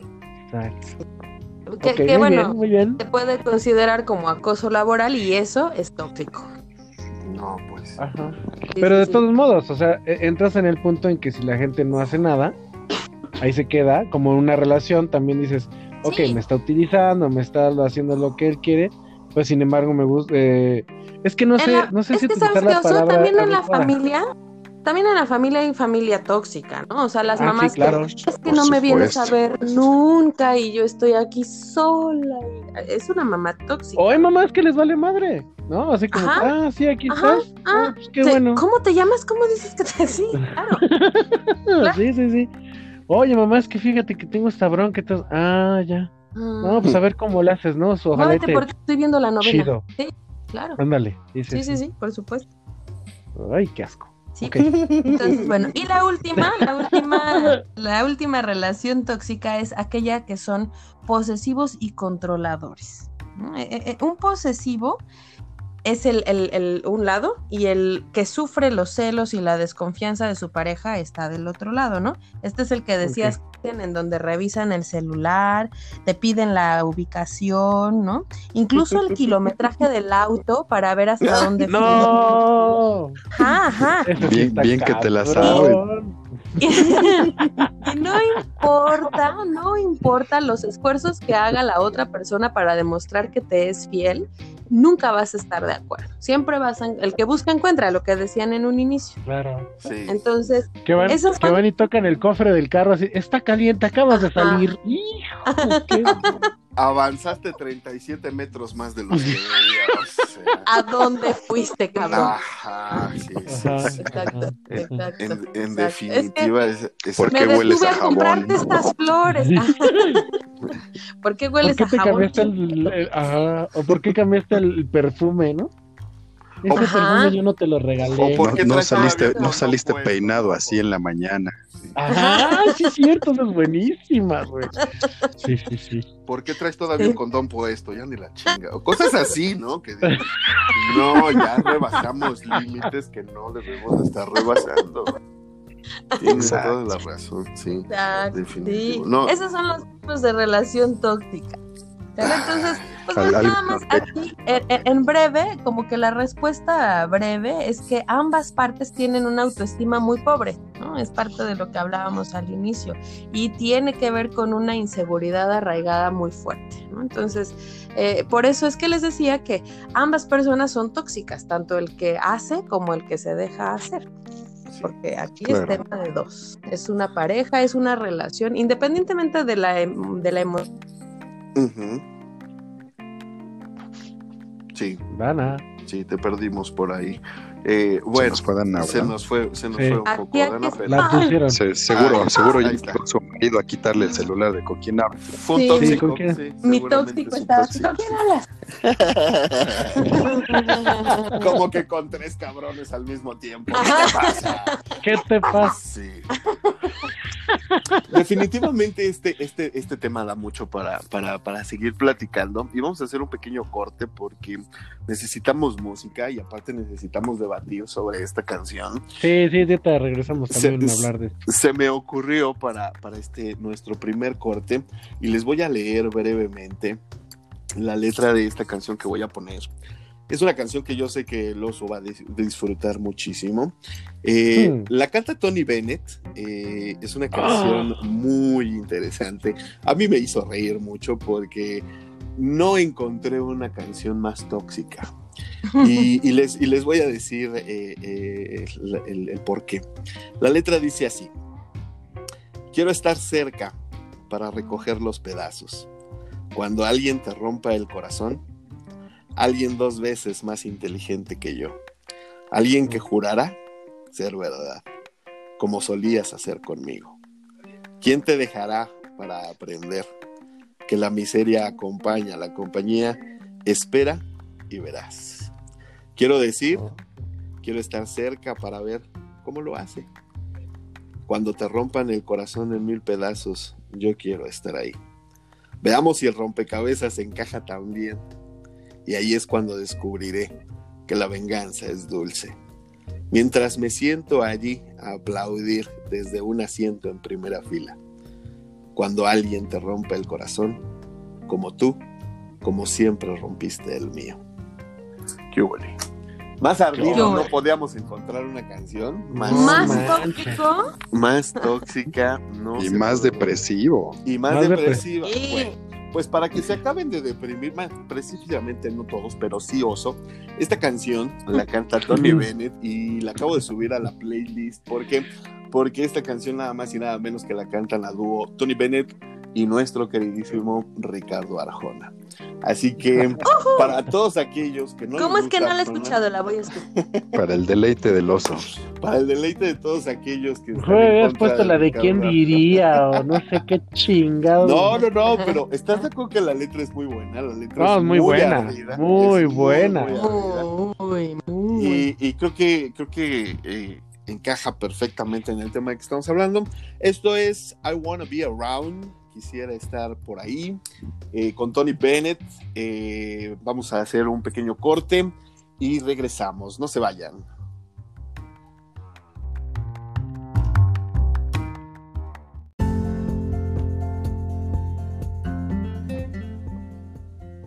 Pues bien, ya estamos de regreso. Eso fue I Wanna Be Around con Tony Bennett y Ricardo Arjona. Ricardo Arjona. Muy a tu pesar. está muy rica la canción, la verdad. Búsquenla. Ah, Sí, está bien. Ahí está. Oye, oye, oso, ¿a quién prefieres? ¿A Arjona o a Maluma? Ay, bueno, me la Oye, no es punto de comparación, Joe Boy. ¿Cómo? O sea, voy a saltar en este momento. Arjona y Maluma no son nada, Por favor, Nada. es nada que ver, Joe. Es su turno del oso, por favor, respeta. Terminando, Córtalas, Sí, corta. Ya, tuvimos, ya tuviste tu puedes, puedes opinar, por favor. Manipuladora. Es como es una.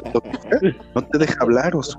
Ten cuidado, No deja hablar, ¿no? amigo. No, es que no Sí, me no gustó manches. tu comparación, Joe. No tiene nada que ver, Oso, no le hagas caso. No puedes contestar eso porque no hay manera de comparar una cosa con la otra. Sí, imponte. Imponte. Está bien. Sí, plaza. sí, déjame ver. Tienes la última palabra. Pues opino lo mismo que Danae. Gracias. Y ese, escuchas, es un ejemplo de tóxica y un dejado. sí, exacto. Maldita Y si me permiten ser. Si No, no quieras generarle culpa, Joe. Si me permiten ser políticamente incorrectos, el oso se ganó un. eh, ya no nos dejan, No, ya no, no, dejan, ya no, ya no quieren que se haga el grito, pero se lo ganó, ¿eh? Se lo ganó a. Sí, ¿No es cierto? manches. Oso es consciente de que no tiene nada que ver una cosa con la otra.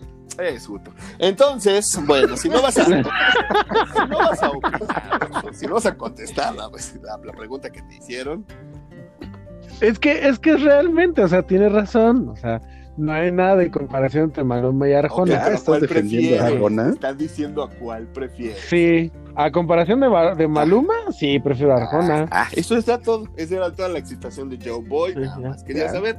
Ya. Sí. Quiero, quiero, quiero acotar, querido público conocedor, que tanto. Cristian como Joe estuvieron manipulando al oso con la culpa. Tóxico, Seguramente, sí. Sí, sí, cierto, sí, cierto. tóxicos. Pobre. es una víctima aquí entre todos los victimarios, seguramente. Ok, es cierto, Ricardo bien. Arjona, te amamos. Ven y besa. Sí, No, yo no, no, Sí, yo ven, no. ven y hazle un hijo a Dana. Ándale, corre. Ven, y- nada sí. más pesado. Sacre. ¿qué pasó, Dan? ¿Qué pasa? ¿Por, No, no. por qué no, oso? Claro que sí me puede venir a ser un hijo. Bueno, no. Va a ir, va, va a ir más seguro Maluma que Arjona, ¿eh? Que eso sí está más. ¿Qué pasó? más fácil. ¿Qué pasó? Estábamos también. Y, y aquí pueden notar ustedes cuando una persona supera a la tóxica y la empieza a rechazar. Sí, eso, eso se llama voltear la tortilla. Es correcto. ¿ven? Qué muy buenos ejemplos. Pinches tóxicos los tres. Sí, ya ne- Ah, ¿y ahora por qué? Y ahí Los eh, odio, vemos córtenlas todos, etapa. tiro mi Barbie y ya me voy.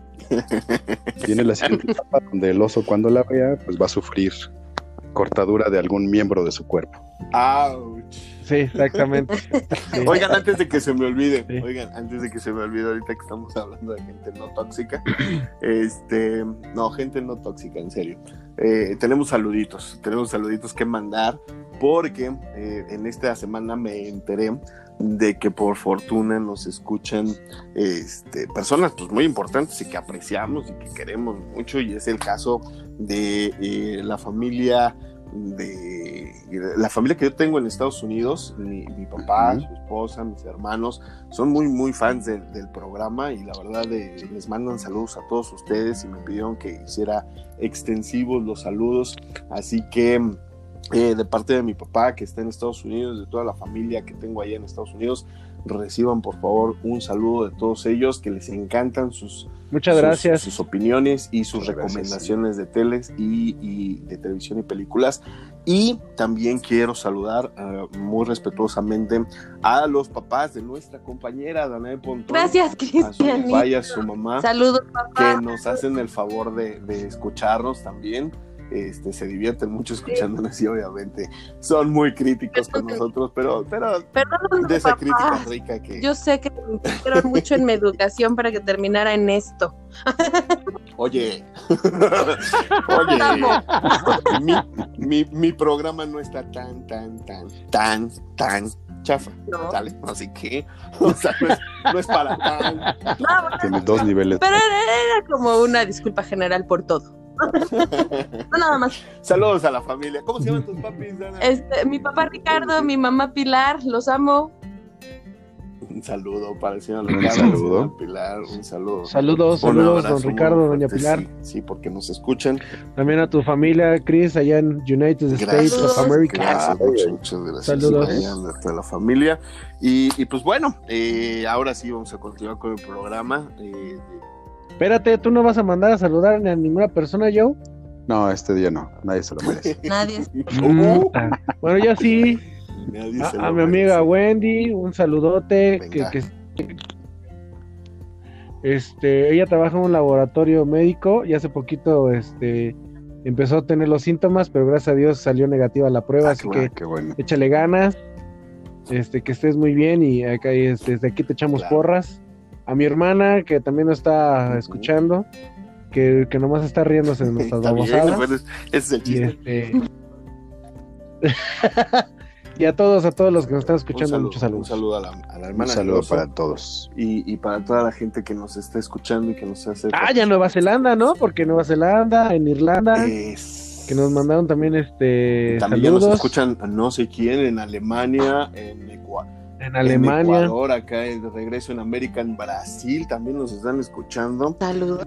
Este, a ver si Sí. para la próxima semana vamos a dar los datos específicos de, de- de las edades y la gente que nos escucha pues alrededor del mundo. Eso está súper chido, la verdad, porque ¿quién te iba a decir que nos iban a escuchar en Nueva Zelanda, no?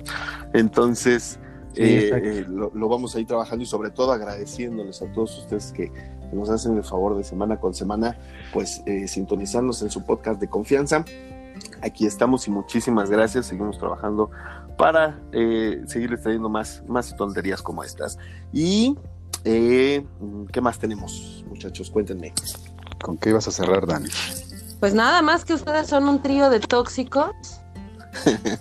Qué- Qué mal. Ustedes, supérense. Manipuladora.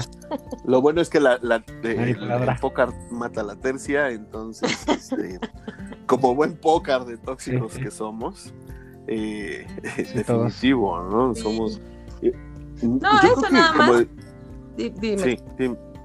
Yo creo que eh, quería yo cerrar en, en- en- en lo personal eh, comentando que pues sí, todos hemos sido tóxicos y nos hemos dejado llevar por alguna persona tóxica en nuestra vida. Yo eh, creo que lo- el, el único consejo que puedo dar es tratar de buscar el equilibrio. Nadie es muy, muy bueno, nadie es muy, muy malo. ¿sí? Todos tenemos tintes y claroscuros dependiendo de la situación y de las personas con las que nos encontremos Entonces, eh, buscar en medio de lo posible el, el equilibrio y como decía la abuela, ¿no? No hagas lo que no quieras que te hagan. Así de Exacto. sencillo, así de fácil. Y Sí, si, dime, dime, Oso. perdón, perdón.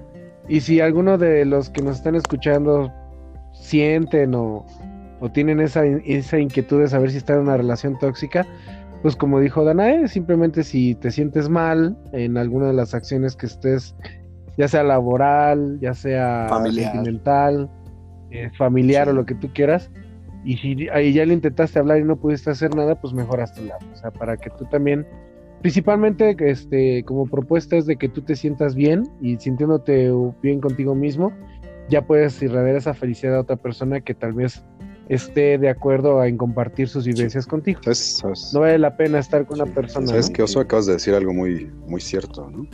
Y yo creo que el, el- el consejo sería, pues sabemos todos que es muy difícil a veces, ¿no? Terminar una, una relación donde ya se convirtió en algo casi simbiótico, ¿no? A veces vemos, vemos Es esos correcto. puntos rojos, esas alertas, pero somos incapaces de tomar la decisión por esta codependencia que tenemos, ¿no? Si definitivamente Así no es. puedes terminar por ti mismo con algo que te está haciendo daño, el consejo es hay que buscar ayuda, ¿no? La verdad es que todos, todos Es necesitamos siempre ayuda profesional. Entonces, no Sí. tiene nada de malo, no, no es un tema de vergüenza, al contrario, se necesita mucho valor para hacerlo. Entonces, si alguien se encuentra en esa estación, pues que lo haga, ¿no? Que Sí. busque ayuda profesional. sí y, y principalmente de que te des cuenta que tú tienes derecho a ser feliz o sea que nada te va a impedir que tú puedas cumplir tus, tus propias metas tus propias ilusiones, etcétera. Digo, hay cosas que luego no se pueden cumplir porque, por ejemplo, si quieres ser, no Ah. sé, astronauta, sí lo puedes hacer, pero te va a costar mucho trabajo, ¿no? Cosas No, así. pero si no quieres Pero, volar, por este, ejemplo, pero en cuestión a sí es nivel, imposible. Exactamente. Eso es imposible. Entonces, eh, siempre busca esa, buscar ese equilibrio, como dice Chris, como dice Dana, como, o sea, en conjunto, ser feliz contigo mismo para que tú estés tranquilo y cuando llegue el momento vas a poder irradiar esa felicidad con la persona o solo o como tú quieras. Pero no hay que hacerse más daño, ¿no? Simplemente es hablarlo, platicarlo y, y saber que hay personas que te apoyan, que te, que te estiman, que o sea, te yo- quieren y que siempre te van a dar la mano para que tú puedas salir. Exacto. Sí, Adelante, Dana. ¿Qué querías comentar? creo que Sí, la dejé ¿verdad? sin palabras. La- la- no, la dejaste sin internet porque ya no la, ya no la escuchamos. Perdón, yo, creo, yo creo que todos coincidimos. eh, a- hace un momento aceptamos todos que fuimos en algún momento tóxicos o, o estuvimos en una relación con alguien tóxica. Y creo que todos coincidimos en que ya a toro pasado, después del tiempo, eh, a todos nos cae el, el 20 de que sí, en definitiva, fue, fue mejor haber terminado este tipo de relaciones, ¿no? Haber puesto tierra de por medio, distancia, espacio.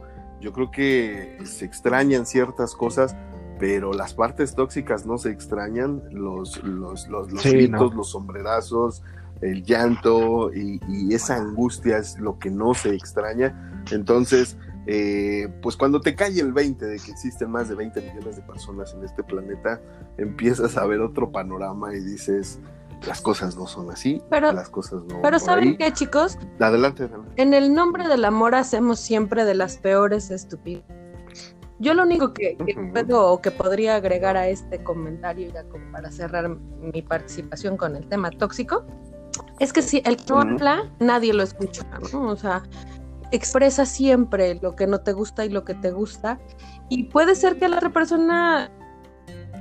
Entonces, pues comuníquense. Tenemos la boca y es maravilloso expresar nuestra opinión. Exacto. Totalmente exacto. de acuerdo, mi querida Danae. En definitiva. No nomás sirve para Oh. besarse, porque ahí se pasan muchos bichos. Exacto. No, la boca también sirve para decir cosas. es- O en esos casos para pedir ayuda, ¿no? Ajá, para sí. lo que sea, porque al Claro. final de cuentas, eh, parte de, de la toxicidad que se maneja en este mundo, pues también radica mucho en la gente que nos gobierna. Hay mucha toxicidad ahí. Y claro ejemplo, pues como hablábamos en un inicio, ¿no? Eh, históricamente, venimos de recordar un, un 2 de octubre bastante complicado. Y, pues bueno, eh, yo creo que fue toxicidad a su máximo nivel eh, lo que sucedió. Y, todo esto viene, viene a colación porque les queremos hacer recomendaciones de, de unas películas, eh, no dejando a un lado la- las fechas que se, que se, que se avecinan. Y, pues bueno, una de las recomendaciones que queremos hacer es un clásico, un clásico del cine nacional, del cine mexicano, eh, esta película que, que yo creo que a todos nos obligaron en algún momento en la escuela a ver, quien no la vio por gusto antes, este, la película que les estoy hablando es Rojo Amanecer, es una película que creo que absolutamente todos hemos visto y si no, pues los invitamos a, a que la vean. Eh, es una película bastante interesante, fue hecha en 1990. De entrada, en la década en que fue hecha esta película, tenemos que recordar, veníamos de, de un- una presidencia con, eh, de la Madrid, eh, acababa de llegar eh, Carlos Salinas de Gortari presumiendo de, un neoliberalismo que él eh, buscó imponer. Y, y, pues bueno, se hizo esta película supuestamente pensando que había libertad de expresión. Había apertura, ¿no? y, y- y- Es y- y nos dimos cuenta de que no fue así, de que realmente la pobre película estuvo enlatada casi cinco años. Cinco años. Más. Yo creo que Sí, hasta un ¿verdad? poquito más, ¿no? Como cinco Exacto. años. Porque fue, o Sí, sea, la, exhibieron y el mismo día de la exhibición eh, la mandaron a vetar Y ya después, este, después de cinco años la, este, la volvieron a sacar, ¿no? Creo que así fue la historia. A No estoy muy seguro, ¿no? Sí. Ajá. Incluso, incluso yo había escuchado que había sido grabada, filmada bajo, bajo mucha secrecía. Eh, y me recuerdo haber visto una, una entrevista que le hicieron a Héctor Bonilla, que obviamente es, eh, eh, lleva el papel principal de la película, en donde decía que eh, consiguieron una bodega y adaptaron esta bodega tipo estudio Ajá. para ahí poder eh, hacer la grabación. Incluso él dice, si se fijan, eh, el audio está horrible, Sí. tiene un audio pésimo porque pues estábamos adentro de una bodega y dentro de la bodega recrearon el, El departamento de Tlatelolco, ¿no? Entonces sí es uno de los detalles que se puede notar. Eh, nada más brevemente les voy a decir, eh, en el papel principal está Héctor Bonilla como el papá, eh, Humberto, el papel de la mamá lo tiene María Nada Rojo, más. Alicia, nada más. Nada más, nada, más y menos. nada menos. Los hermanos Bichir, que los hermanos Bichir están en todos lados, Sí. salen absolutamente en todo. Pues nomás estaba Bruno y quién más. Demian Bichir y Bruno Ah, Bichir, ok. en- en- como hermanos, respectivamente Sergio y Jorge. Eh, Eduardo Palomo haciendo una de las mejores actuaciones que yo he visto en mi vida. Eh, refleja una angustia, un dolor, un pesar en su rostro. Yo, yo debo de ser honesto, de las primeras veces que, que vi esta película, ni siquiera reconocí yo a Eduardo Palomo en, en- en la manera en que está actuando, obviamente. eh, Exactamente, ¿no? Eh, El momento, ¿no? Y, y pues bueno, es una película que yo creo que a todos nos, nos, nos angustió, ¿sí? Nos duele. Eh, es- Sí, sí te Nos duele, te- obviamente, te como atrapa, te, te deja pensando, te da todas las Sí. emociones, ¿no? De, de rabia, de coraje, de impotencia, de miedo.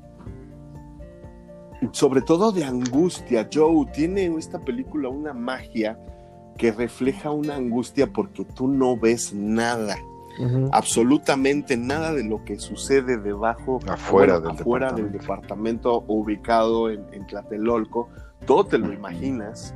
Hay muy pocas escenas de la, de la explanada, de, de la Plaza de las Tres Culturas, donde se suscitaron las, las cosas, y, y todo te lo imaginas, todo es realmente, y, y esa imaginación genera en ti muchísima angustia, ¿no?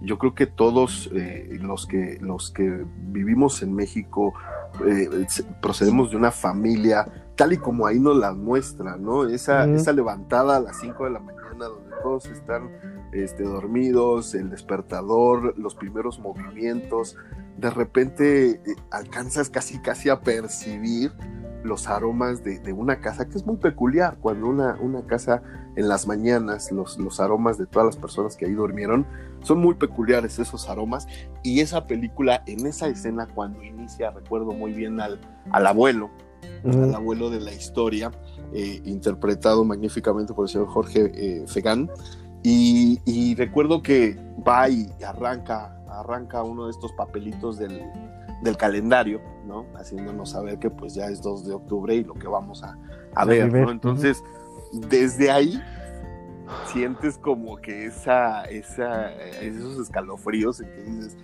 ya valió madres esto, ¿no? O sea, esto no pinta bien para nosotros que sabemos la historia y cómo se, cómo se dieron los hechos. Y cada cosa que nos va planteando la película una tras otra nos lleva a un desenlace eh, fatídico, ¿no? Sí, y aparte, el, el, es, como tú bien dices, la angustia, ¿no? De cuando se empiezan a escuchar los disparos y cuando se empiezan a corretear y cosas así que entran al departamento y que se tienen que ocultar y todo eso, eh, esa tiene esa parte de, de, suspenso en la película, ¿no? De que sabes de que, que, van a entrar en algún momento, porque pues por eso fue lo que pasó dentro de los ese edificio emblemático ahí en Tlatelolco pero nunca Exacto. te imaginas lo que, cómo, cómo iba a culminar, ¿no? O sea, con qué frialdad llegaron a ejecutar la orden. Entonces, esperemos que eso en México no vuelva a suceder, porque para eso es esa película, para generar la conciencia de lo que había sucedido ese día, este, de una, de una lucha que, que, pues simplemente, este, ¿cómo se llama? Pudo haber sido una lucha eh, social, vamos social. a decirlo. Ajá. Sí, social, pero pues la represión, o sea, ahí fue el, el, la toma de decisión de los gobernantes de, de, de, atacar y, y pasar lo que sucedió, ¿no? Entonces, este, está muy interesante pues la película, la verdad.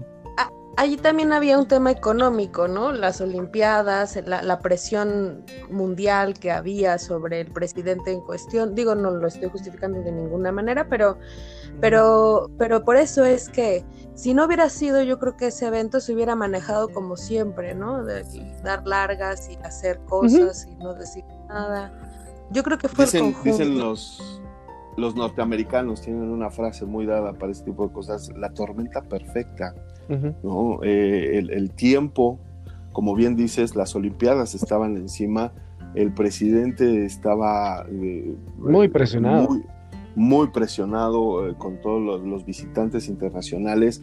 Y aparte, como, como, mencionaba yo al inicio de este programa, había una, uh, un ambiente en el aire con respecto a los comunistas, a los socialistas, a todo este tipo de movimientos que se empezaron a generar para, para hacer cambios sociales y que desgraciadamente no, no pasó nada, porque pues, 50 años después seguimos, si no igual, igual sí tenemos este cierto rezago social, cultural y humanístico. Entonces, yo creo que eh, fue toda, todo lo que se acomodó para que desgraciadamente se tomaran esas pésimas decisiones, ¿no? Exacto. Así es. Sí, y, muestra, y todo lo que muestra del gobierno tan autoritario y con un represivo. Poder, exactamente, ¿no? Una hegemonía de poder para dar una orden de esa magnitud, sí te da, te deja pensar, ¿no? O sea, ¿cómo, cómo das una orden de ejecución? ¿no? No, no fue otra cosa, uh -huh, fue ejecución. Punto. Uh -huh, definitivo. ¿no? Y que y una de las partes que yo siempre he criticado de todo este tipo de cuerpos policíacos, incluso del mismísimo ejército, pues es esa carencia de, de, discernir y entender lo que está bien y lo que está mal. Entiendo por qué debe de haber un ejército en cada país, lo entiendo, pero no entiendo que, que apunten las armas contra su propio pueblo y que en base a una decisión sí, no. estúpida, estúpida, se maten mujeres y niños de esa manera tan, tan brutal como... Tan vil, porque visto. además iban de civiles, ¿no? O sea, tan... La sí, sí, sí. Tan, tan, sí, fue con toda la hazaña. Tan jotos, ¿no? Así de... Tengo, tengo entendido que ya el ejército mexicano en, esta última década este, ha recibido capacitación por parte de derechos humanos de la ONU, cosas así. Pero este es complicado, obviamente, por, por lo mismo, ¿no? Por cuestiones políticas, el, tiene que haber una lealtad, ¿no? Pero este creo que en la última década creo que ya tienen como un poquito más de conciencia civil el, el ejército de la Marina este, Armada de México, pero este, en otros países no, o sea, sigue siendo el, si te, ellos te dicen, lo que, bueno, si tu el, bueno, el qué, comandante supremo en este caso, te dicen lo que hay que hacer, ellos lo tienen que ejecutar y punto, ¿no? Pero no sé, yo lo único que puedo decir es que ojalá no tengamos que vivir una situación así, donde se conozca lo que realmente es un ejército, ¿no? Pues son, son cuerpos entrenados precisamente para poder este, hacer un ataque, bueno, principalmente los objetivos es defender a tu nación, pero voltearte a combatir a tu pueblo que se va cañón, ¿no? Sí, porque sabemos que se infiltraron en el movimiento, sabemos que manipularon el movimiento desde adentro y, pues bueno, a final de cuentas. Cual caballo de eh, Troya, pero entre nosotros mismos. Sí. O sea, por eso insisto en que fue un acto de cobardía tremendo. Y siempre pasa, ¿no? Si recuerdas, digo, los últimos movimientos, más, que, más claro lo que acaba de suceder ahora con las feministas, ¿no? También sabemos que existen personas que se infiltran, que mueven desde adentro situaciones para generar cierto caos, ciertas, ciertas cosas que pues no, por ahí no iba la situación, ¿estás de acuerdo? Y todos esos movimientos que obedecen, pues simple y sencillamente gente que se deja comprar, gente que por una lana eh, se, infiltra y, anda haciendo desmadres y medios, ¿no? Que, que, que, a final de cuentas es lo que vemos siempre en las noticias, que pintaron tal o cual monumento, que rompieron tal y cual este vidrio, o que se metieron a vandalizar en una tienda, pues dices, ya no tiene nada que ver con tu movimiento, pero definitivamente, pues hace, alguien lo hace, ¿no? Eso no se rompió solo, no se pintó solo, ¿no?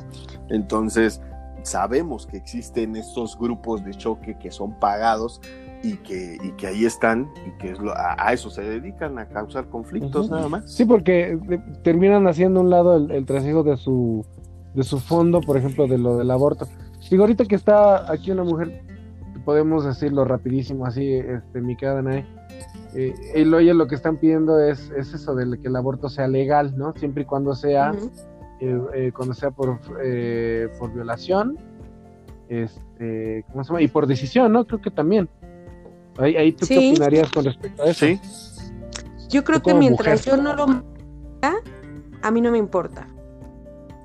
Es decir, Creo que yo respeto la opinión y el derecho de cualquier persona. Si la persona quiere abortar, quiero que tenga las condiciones sanitarias y legales para hacerlo. Y que si no quiere abortar y lo quiere tener, pues que se lo, o sea, yo quiero tener el, el derecho de decidir.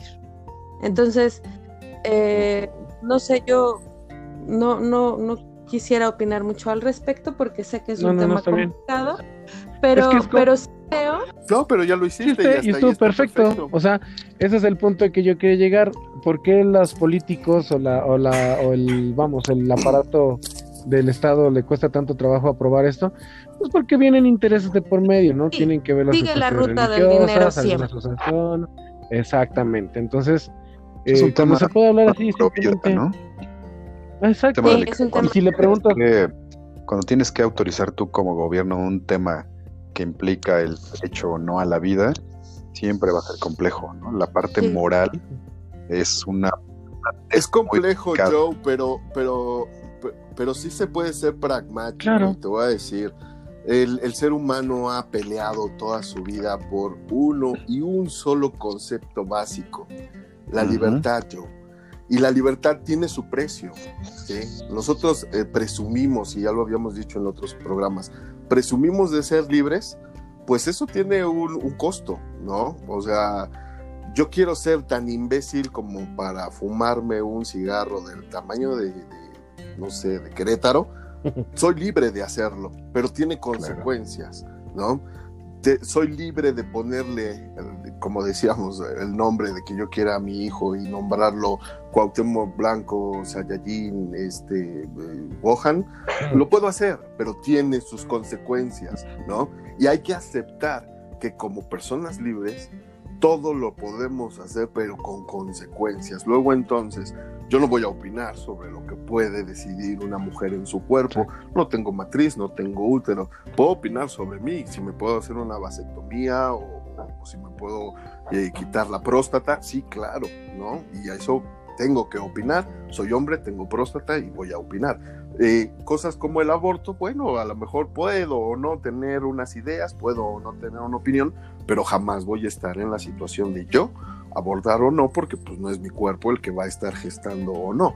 Entonces, mi opinión es esa, ¿no? ¿Queremos libertad? Cuesta, ¿sí? ¿Queremos tener la decisión? Cuesta también, ¿sí? Y vamos a afrontar las consecuencias de poder tener libertades. ¿Quieres ser tan idiota de ponerle a tu hijo Gohan? Adelante. La consecuencia va a ser la pila y, la carrilla que se le va a aventar al niño y si puede él cuando sea adulto cambiarse el nombre. Ahí están Yo las conozco un consecuencias, ¿no? Gohan. O sea, estoy poniendo un ejemplo. ¿Qué? No neta. ¿En ¿Es en serio? eh, Sí, lo juro. Pero apenas está en la primera etapa de su Apenas, ¿no? sí, sí, sí. O- o no. Es Ah, un sí, alumno. Pero está Espero Bueno, no nos pues, escuche, pero hola Gohan. Ok. Pero fíjate, ahí está, o sea, es, eso es lo que digo, ¿no? ¿Quieres un país donde tengas esas libertades?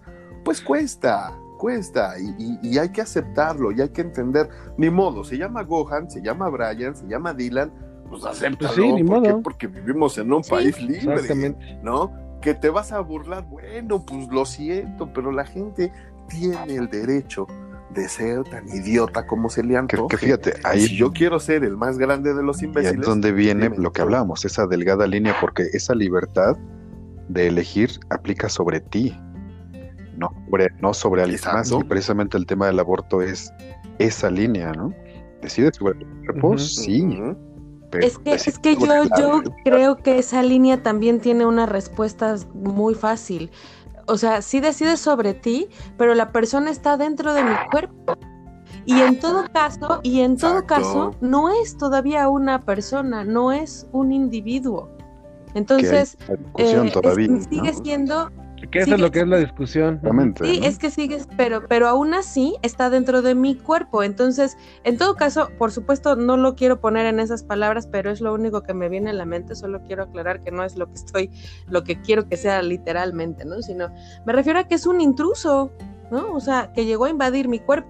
Sí, Entonces, eh, Sí. al final de cuentas, eh, yo creo que, yo creo que el hecho, incluso de si lo viéramos en la cuestión eh, religiosa, ¿no? De, de Dios te dio el Ah. libre albedrío para que lo uses. Entonces, eh, vamos, sí, eh, eh, yo entiendo mucho el tema de provida y demás, Es que pero sí creo que no debería de ser un tema de discusión porque es decisión de cada persona, ¿no? Incluso hay, hay hombres que dicen, Claro. es que las mujeres deciden sin consultarme, porque a lo mejor y sí participaste, ¿no? Estoy de acuerdo en eso. Y puedes platicar con ella y decirle, yo sí quiero tenerlo, ¿qué te parece si lo... Dale opciones, dale opciones, ¿no? Ayúdala, Ay, pero mira. no le impidan. Es que ¿por qué tiene que ser un impedimento? Eso es lo único Exacto. que yo digo. El Estado debe, el Estado de cualquier gobierno es apoyar a tu- al ciudadano a, las- a la, a la toma de decisión que él quiera, Sí. ¿no? Esa sería como la utopía, ¿no? De decir, el, Apoyo. ajá, o sea, yo ciudadano quiero que pase esto y tú Estado pues te apoyo en lo que tú estás decidiendo. Sí. Eso es, es el punto. Ahora, a nivel religión, este, está bien que la religión te diga, no, pues tienes que, eh, ¿cómo se llama? Este, cuidar a la persona que, al intruso, vamos a decirlo así, que está llegando a tu cuerpo y todo eso, pero hay que ir dos cosas. Uno, si te violan, ¿a poco ahí es una, es un mandato divino? No lo creo, ¿no? Esa es una parte. Y segunda, si tú como hombre y estás con tu esposa, tu novia o lo que sea, y este tienes relaciones y, y- y terminas o no, haces la- el momento de la concepción, tú como hombre también tienes, puedes tomar la decisión de decir, oye, este mi amor, yo quiero tener el hijo, porque yo sé que ya no te, ya, ya no te llego, Exacto. pero pues la que toma la decisión ahí es la mujer, es decir, bueno, ok, yo sí quiero, yo no quiero, ¿por qué? Porque la mujer tiene la capacidad de decir, tú sí me vas a, me vas a ayudar a cumplir, o yo puedo sola, o de plano sabes que mejor todavía no es mi tiempo, o sea, eso es, eso es el, el famosísimo paradigma de poder tomar una decisión así. Sí. Libertad. Y, y saben, y saben que aquí Libertad. quisiera, voy a arriesgar y aventurarme mucho en decir lo siguiente, pero creo que Sue- Ten cuidado, ten cuidado, cuidado, por Pero favor. creo que como es el tema, o sea, si, si los hombres tuvieran que abortar, no habría este desmadre. No, Estoy totalmente de acuerdo. Esto es- y- Porque- tal vez Y no cállate, porque nosotros abortamos a cada rato, Exacto. pinche Cristian. Son unos Ese es el puercos. punto, ese es el punto. es al- es a No, lo que pero, pero eso no, pero ese no es el iba. punto. Me refiero a si tú pudieras engendrarlo en tu vientre, Cristian. Es decir, si tú estuvieras, en- no, no que tuvieras el esperma que genera el hijo, no, sino que tú tuvieras. Sí, sí, a No, lo no, que no, tú te si refieres es que si fuera invertido, ¿no? Sí, exacto. Que cuando hay cuestiones en el hombre, en el hombre, ay, no pasa nada, está bien visto. Ajá, A eso te refieres, ¿no? a eso me refiero. Vamos, vamos a tomar el ejemplo de los caballitos de mar, ¿no? Es el, es el macho el, el que lleva la concepción eh, eh, de- de- del feto, ¿no? Vamos a ponerlo así. A como somos los hombres generalmente mm, de despreocupados, de valemadristas, de... Ok, la, la concepción sería totalmente distinta, ¿no? Pero yo creo que todo se redunda en lo mismo, una toma de decisiones, ¿sí? La decisión de querer o no traer un ser humano al mundo, punto. ¿sí? Más allá de que la religión que profeses Exacto. o el partido político al que te afilies, tú debes de poder tener la Mujeres, decisión. acuérdate, lo hemos hablado mucho, O sea, tenemos limitaciones sociales y culturales. sí, Entonces, y No, es la y- e barrera imposiciones, ¿eh? Entonces, claro. Exacto, como la mujer es la que da vida, entonces la mujer la tiene que traer a fuerza.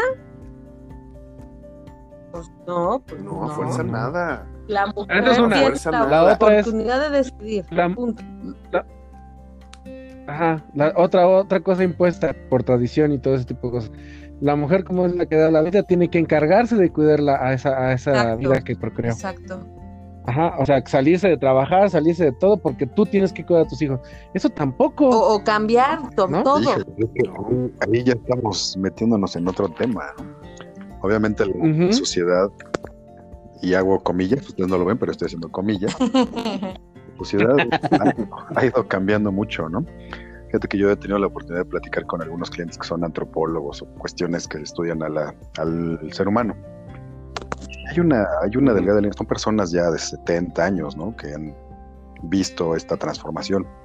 Y sí, y sí, hay un, hay un tema ahí delicado, ¿no?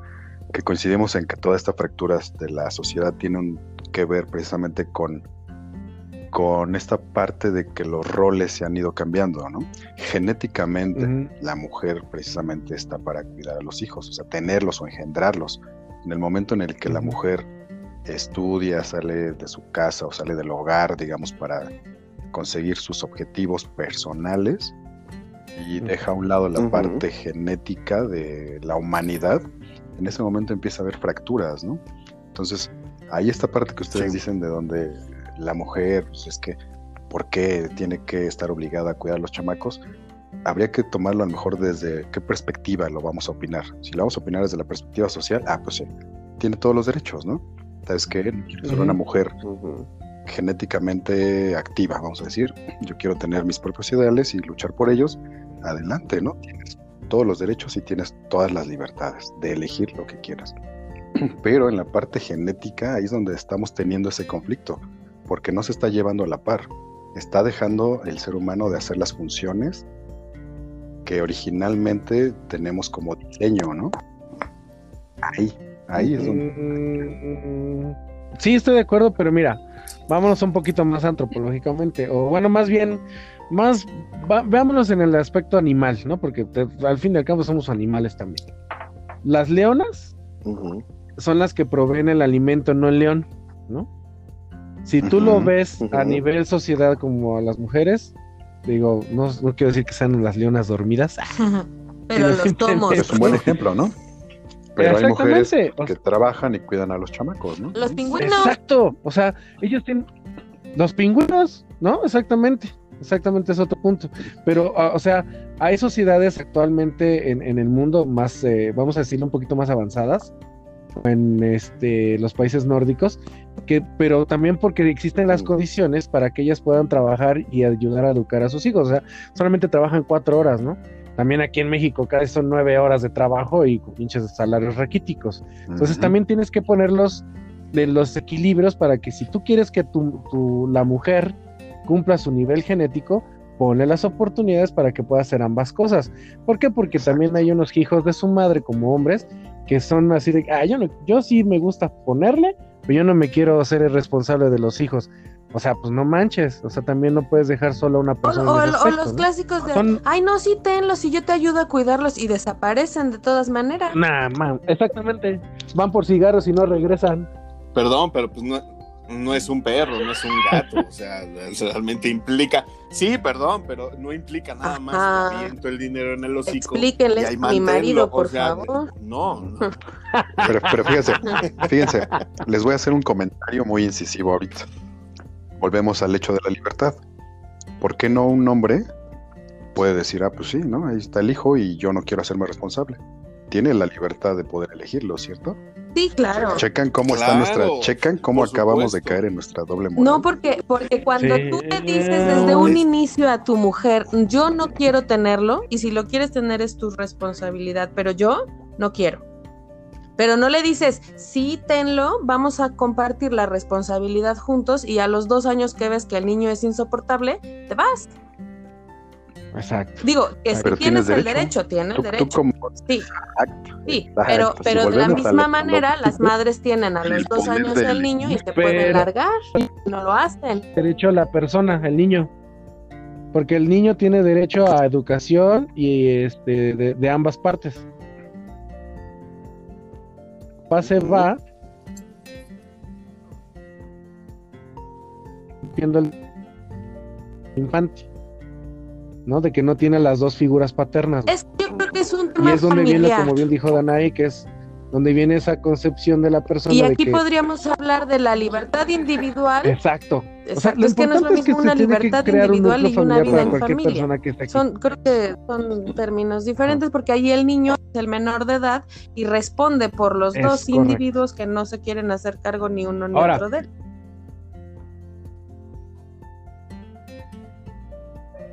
cargo de eso. Ahora, puede pasar el ejemplo que nace el niño y muere la mamá. ¿Qué pasa con el papá? Pues se hace cargo, ¿no? Pero si el papá también le da miedo de que dice, ay, no, es un niño y no sé ni qué onda, y lo dejan solo, ahí que ento- Pues ahí a creo poco que nos estamos metiendo en un bucle, ¿no? Pues no, tampoco. O sea, sí está, está con Sí, Sí, exactamente. exactamente. Sí. Simplemente cada Sí. quien tiene su derecho fíjate, a, a- fíjate. a elegir. Vamos a ser súper crueles en este momento. y vamos a suponer que el aborto se pudiera hacer a cualquier edad. Yo, yo quiero decirles que yo mi postura ante el aborto es siempre a la mujer, ¿no? Lo que ellas decidan. Uno como hombre, si uno se involucra y tiene la parte de la concepción, pues de alguna manera uno no puede decidir porque no es nuestro cuerpo, como decían. Sí deberíamos tener un poco de injerencia, pero pues no es así. Entonces, básicamente sí es una decisión de la mujer.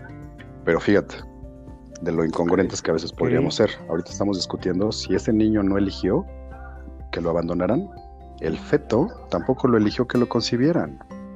Entonces, entonces prácticamente en 100 años la discusión va a ser, sí, ah, ya tuve un niño, ya tiene razón, 10 años, ya no lo quiero, lo aborto. ¿En cuánto tiempo yo? Ah, ah ¿verdad? Ah, ya no va a 10 ser un niño, No, ya te va a tener Ay, 20. bueno, sí. No me gustó tu ley en Ya 10 está. años. Pero es que aún así se abor aún así los abortan, Sí. ¿estás de acuerdo? No, O sea, todos estos niños que vemos en las esquinas limpiando Sí. parabrisas o robando no, no, no, en no me itálica. entendieron, no me son- entendieron. ¿Te En refieres 100 años lo que va a estar peleando. ¿A qué edad? a que lo van a matar, literalmente? A ver, Eh, Exactamente, en 100 años va a ser ya no quiero, A ver, a ver, ya, otra ya vez. me fastidié de este chamaco, ya me gasta mucho, ya no lo quiero, pues tengo el derecho a elegir de si terminamos con su vida. Pero y eso ya lo hacen en China, matan a las niñas si es la primera al nacer. Al nacer. Pues es que es lo mismo, ¿no? no sí. después de 10 años. Pero bueno, el ejemplo era más bien eso, ¿no? Estamos Sí, pero no le das tiempo de que, de se de desarrolle. personas pues. de terminar una vida cuando no la quieres, ¿no? Sea cual sea el motivo por el cual se concibió.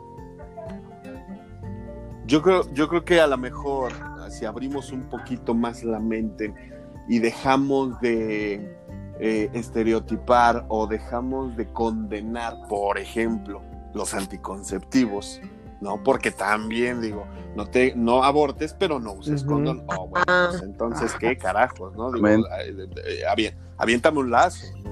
ayúdame en algo. O también, o, tam- o también que hay mujeres, que hay mujeres que están optando por la inseminación artificial, ¿no? Porque no quieren tener ninguna relación con ningún hombre.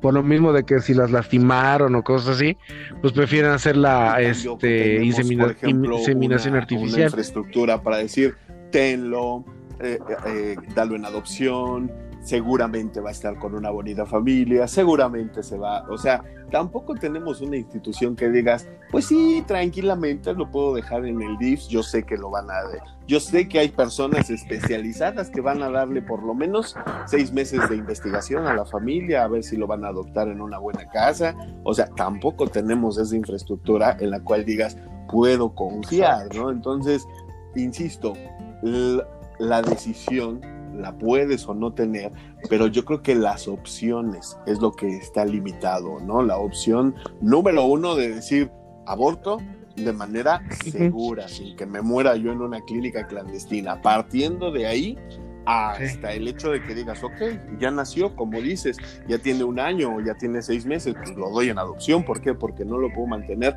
o simple y sencillamente porque no lo quiero. También Es hay que más bien habría que hacer un, ¿no? un- Pero por un- cultura- no sé, un- como un, ¿qué será? Un sistema, no sé, una regla, un, o sea, sí sé que sí el aborto, pero que se haga un historial médico, ¿no? O sea, a ver, pero si abortas tienes esta consecuencia, pero también, ¿Qué te digo? exacto, pero que no, o sea, no es nada más el hecho de, de aprobar o no una ley, es el hecho de cultura, es el hecho de educación, es todo lo que venimos arrastrando detrás. Entonces, por eso digo que estamos en un bucle, porque, porque van est- estos temas en los que no vamos Sí. a salir nunca. Sí, Sí, no, no vamos a salir. Ah, y ya tenemos que dar eternos. de tiempo Nunca a, vamos a salir. corte. Vamos a ir a una canción porque mi productora ya me está friegue y friegue. Y no, pues es que la bronca va a ser conmigo. Perdón, No señora a productora. que- no me va a querer hablar y, y Ah, ya, perdón, que- señora que- productora. es castigo, pero no. Entonces, Es este, vamos a hacer un pequeño corte. Exactamente. Vamos a hacer un pequeño corte en este tema. Vamos a dejarlos con un poquito de música. Esto es eh, música electrónica de, que viene de España, de por ahí de los noventas. La banda se llama OBK y esta canción se llama Nada Soy Sin Ti. Chequenlo en nuestra playlist de Mastrusqueando la Utopía en Spotify. Eh, OBK, Nada Soy Sin Ti. No se vayan, regresamos.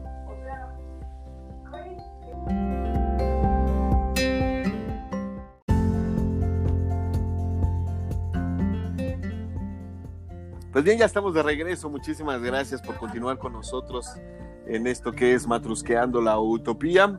Eso que escucharon fue Nada Soy Sin Ti, una banda española de música electrónica. Se dice que en sus inicios OBK eh, empezó a escribir canciones, después aquí en México salieron grupos como Moenia y, y, pues bueno, se desencadenó todo este boom de, de- de grupos eh, electrónicos. eh, Electropop.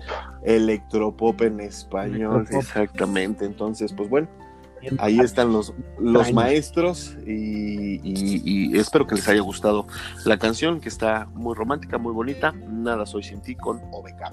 Y pues ya estamos de regreso para nuestro último bloque y les tenemos una recomendación, otra recomendación para ver en, en- en televisión. Platícanos, Danae, de qué se trata.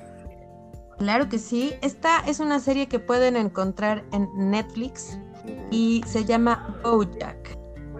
Eh, eh, me- eh, eh, es, ¿la, la conocen? ¿La han escuchado ustedes? BoJack. ¿Cómo se llama? Es la del caballo. BoJack. Bo- Bojack. Jack. BoJack. BoJack Horseman. No. ¿Es un caballo? ¿Qué hace ese caballo? Nada. ahí? ¿No la han visto? No, no, no, no. Yo vi, yo vi un capítulo o dos nada más. Es como, Ah, Se ok. trata de sí, es como la perrita Lassie. No. es un caballito que va al hipódromo de las Américas, ¿a correr? A ver, eh, es, tenemos que ent- entender que es una caricatura de animación para adultos, ¿no? Entonces, es una, Ah, es una am, serie que, que está basada entre la convivencia de animales con humanos, ¿no? O sea, los animales tienen la interacción de la misma manera social que los humanos, eh, o incluso hay animales humanoides y humanos hum- eh, medio animales, ¿no? Entonces, Animaloide. se- Animaloides. Que Bojack, Bojack es un caballo, ¿no? Que, que fue un actor olvidado, eh, que supo vivir en sus días de gloria porque participó en una serie de televisión de comedia.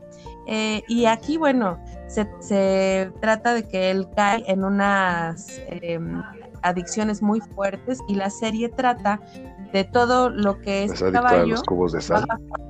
De azúcar. muchas De azúcar.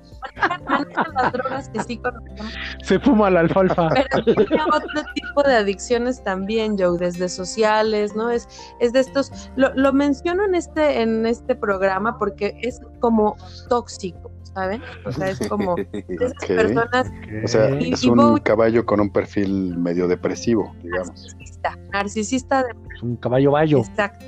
Sí, y que a lo largo de la historia de, de las series, que son muy llevaderas, las series duran 20 minutos aproximadamente, entre 20 y 25 minutos, es humor negro, eh, pero es muy divertida, muy, muy divertida. eh, y además de que muchas veces sí te deja pensando y pudiendo reflexionar, porque obvio todo lo que lo, es una crítica social, entonces siempre encuentras algo en donde te sientes identificado y ellos lo toman con una versión mucho más fácil, ¿no? Es como el, si hubiera hecho esto, hubiera sido más fácil siempre. Nos vamos por el camino negativo. Eh, no es predecible, esta, esta serie me gusta mucho porque no es una serie predecible. De repente ves una escena y dices, ah, ya sé qué va a pasar, y no, termina pasando otra cosa. Entonces, eh, está muy buena, está muy interesante y divertida, se las recomiendo mucho. Está en Netflix. Ok. Es como el corrido del Suena caballo bien, bayo, suena bien.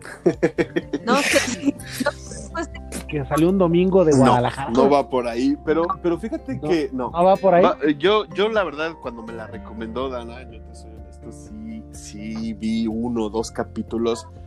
A mí me encantan las caricaturas para adultos y esta en específico, pues sí, es una caricatura específicamente para adultos y para adultos disfuncionales, porque sí tiene muchos conflictos, como decía Dana.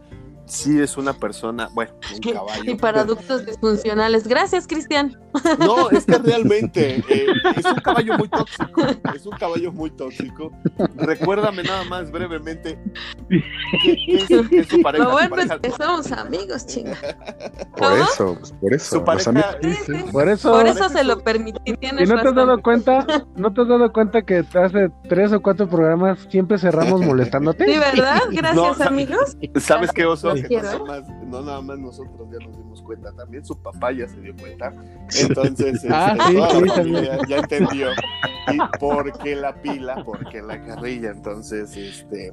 Pero bueno, a final de cuentas, eh, Dana, ¿qué es eh, su exnovia de Bojack? Es un gato, ¿no? Una gata. O algo Es así, que ¿no? no tiene, no tiene pareja. ¿Qué? O sea, la gata es su representante y se la tiró. No es Ah, que sea su ex. Fíjate nada más. Pobre gata. partiendo de ahí, partiendo de todo lo que te puedas imaginar con esa La princesa premisa, Caroline. a mí me dio muchísima risa los, los primeros capítulos y este y, y- y es muy curioso, es ese chiste que solamente le puedes hacer a un caballo o yo en mi caso a mi perro cuando lo veo y le digo, ¿por qué la cara larga, no? Entonces, ¿estás de acuerdo que nada más son chistes que nada más aplican ahí? ¿No? Ese tipo Sí. de humor, ese tipo, eso entre otras cosas, eh, eh, es muy divertida. Entonces, este, la verdad, si pueden, Porque una además vuelta. tuvo una infancia, tuvo una infancia terrible, ¿no? Su papá era un actor famoso, su mamá lo maltrataba, entonces por eso tiene un patrón, ¿no? Por eso se volvió Exacto. narcisista y, y, y, y, y sí, digo, ¿Cómo lo maltrataban? pues no le ¿Lo daban amor, como, no le daban amor, Le daban de basura? no le Ah, daban amor. Exacto, no le daban amor, era, que era era, un caballo que, re- que recogía basura era un caballo ignorado. con su carrera. Es que es lo que te. eh, eh, imagínate a Charlie Sheen. Sí, a lo mejor es para, personas con problemas mentales, pero véanla. Haz de Todos cuenta- tenemos problemas mentales. Ok. Haz de cuenta Charlie Sheen de Two and a Half Men, pero con cara de caballo. Pero en caballo. Sí, es, es un eh, Ah, no ex actor, mames. ex famoso, ex todo, y, y alcohólico, y adicto, y, Atipado. y- Gloria. ¿no? y obsesivo bastante. Entonces, Y que se da y, gata. y se anda dando unas gatas. Pero se daba gatas, se dio venado, se dio peces, se dio lagartijas, es que se dio humanos, ¿no? O sea, sí. Es Y- por y eso, por ahí- eso es divertida la serie. Y ahí es donde yo pregunta, ajá, Sí. exactamente. Sí, sí, sí. Nosotros que vemos el programa y es donde yo pregunto, bueno, ¿y quién no, verdad? O sea, digo, cada, Sí. perdóname Joe, pero yo te he conocido cada araña que luego de repente sí dices, Sí. ah, ah, Exacto. plecustemos que no. entonces, exacto. Pero no, vean, patonas. muy Una... divertida. Es que es un, al principio, los primeros capítulos quizá eh, sí, sí te siente un poco lenta, pero, pero si pasas de los tres, cuatro capítulos te enganchas. ¿sí te- Porque además es divertida, es ligera, no, no es pesada, se te va rápido. Este, pues véanla y me dicen, no les gusta, pues ya ni modo, ya la vieron. Se te va en joden, risa, se ¿no? Ok. Dan, la agrego a mi lista. Sí, Por, por favor. favor. Muchas gracias, Danae, por esta eh, recomendación. También. Gracias por recomendarnos un caballo. La serie del caballo, por lo menos. Sí. Ah, ok, ok. Y, y recuerden también la, la recomendación que les hicimos hace un momento de Rojo Amanecer. Este, no está en Netflix, no está en plataformas, pero la pueden rentar en YouTube también, ya saben. Eh, ¿Cómo dices, Joe? ¿Cuánto cuesta? 30 pesitos en YouTube. Exacto, la pueden encontrar ahí en O en Cinema Bucanero. También, también. El chiste es que la vean si es que no han pasado por ahí, angustiense con nosotros. Puestito de la este- esquina. Ajá, pues en Cinema Bucanero. Exacto. La pirata. Y pues bueno, ahí están las recomendaciones de esta semana para que eh, vean con nosotros, opínennos y recuerden nuestras redes sociales, hemos estado muy activos ahí en Facebook subiendo eh, notas que, que vamos a comentar aquí. Platíquenos eh, qué quieren, eh, qué- de qué quieren que hablemos, si quieren que platiquemos de alguna película en específico, de alguna serie en específico. Ah, la de Watchmen, que nos están pidiendo. Ahí está Watchmen. Y Watchmen. aparte vienen, acuérdense que vienen muchos estrenos, tanto en Netflix como en cine. Así que tenemos muchísimo, muchísimo que platicar en las próximas semanas. Eh, por hoy nuestro tiempo se ha acabado. Que los vamos a dejar. Tararán, tan, tan. Lamentablemente, Tan, tan. lamentablemente esto se acabó. No sin antes recordarles eh, nuestras redes, redes sociales. Estoy en Instagram como Cristian Coca, Facebook igual y Twitter como Cris Coca. Ahí me pueden encontrar si quieren platicarme algo, hacerme alguna sugerencia, recomendación o reclamo. También ahí estoy para servirles. Y mis compañeros también sus redes sociales. Eh, Dana, por favor, si es tan amable. Danae Pontón en Twitter e Instagram, ahí me pueden encontrar. Eh, y bueno, no se olviden de. Matrusqueando la Utopía en Facebook, por favor. Síganos allí, déjenos sus En Tinder. comentarios. En Tinder En todavía Tinder no también, tenemos. Vamos a abrir la página de. Ah, Ah, esas no se buscan. Esas no se buscan. Esas si te vamos a abrir página de Tinder de Matrusqueando. Ándale, a ver si nos legamos otro. A ver si nos legamos No. otro podcast por ahí.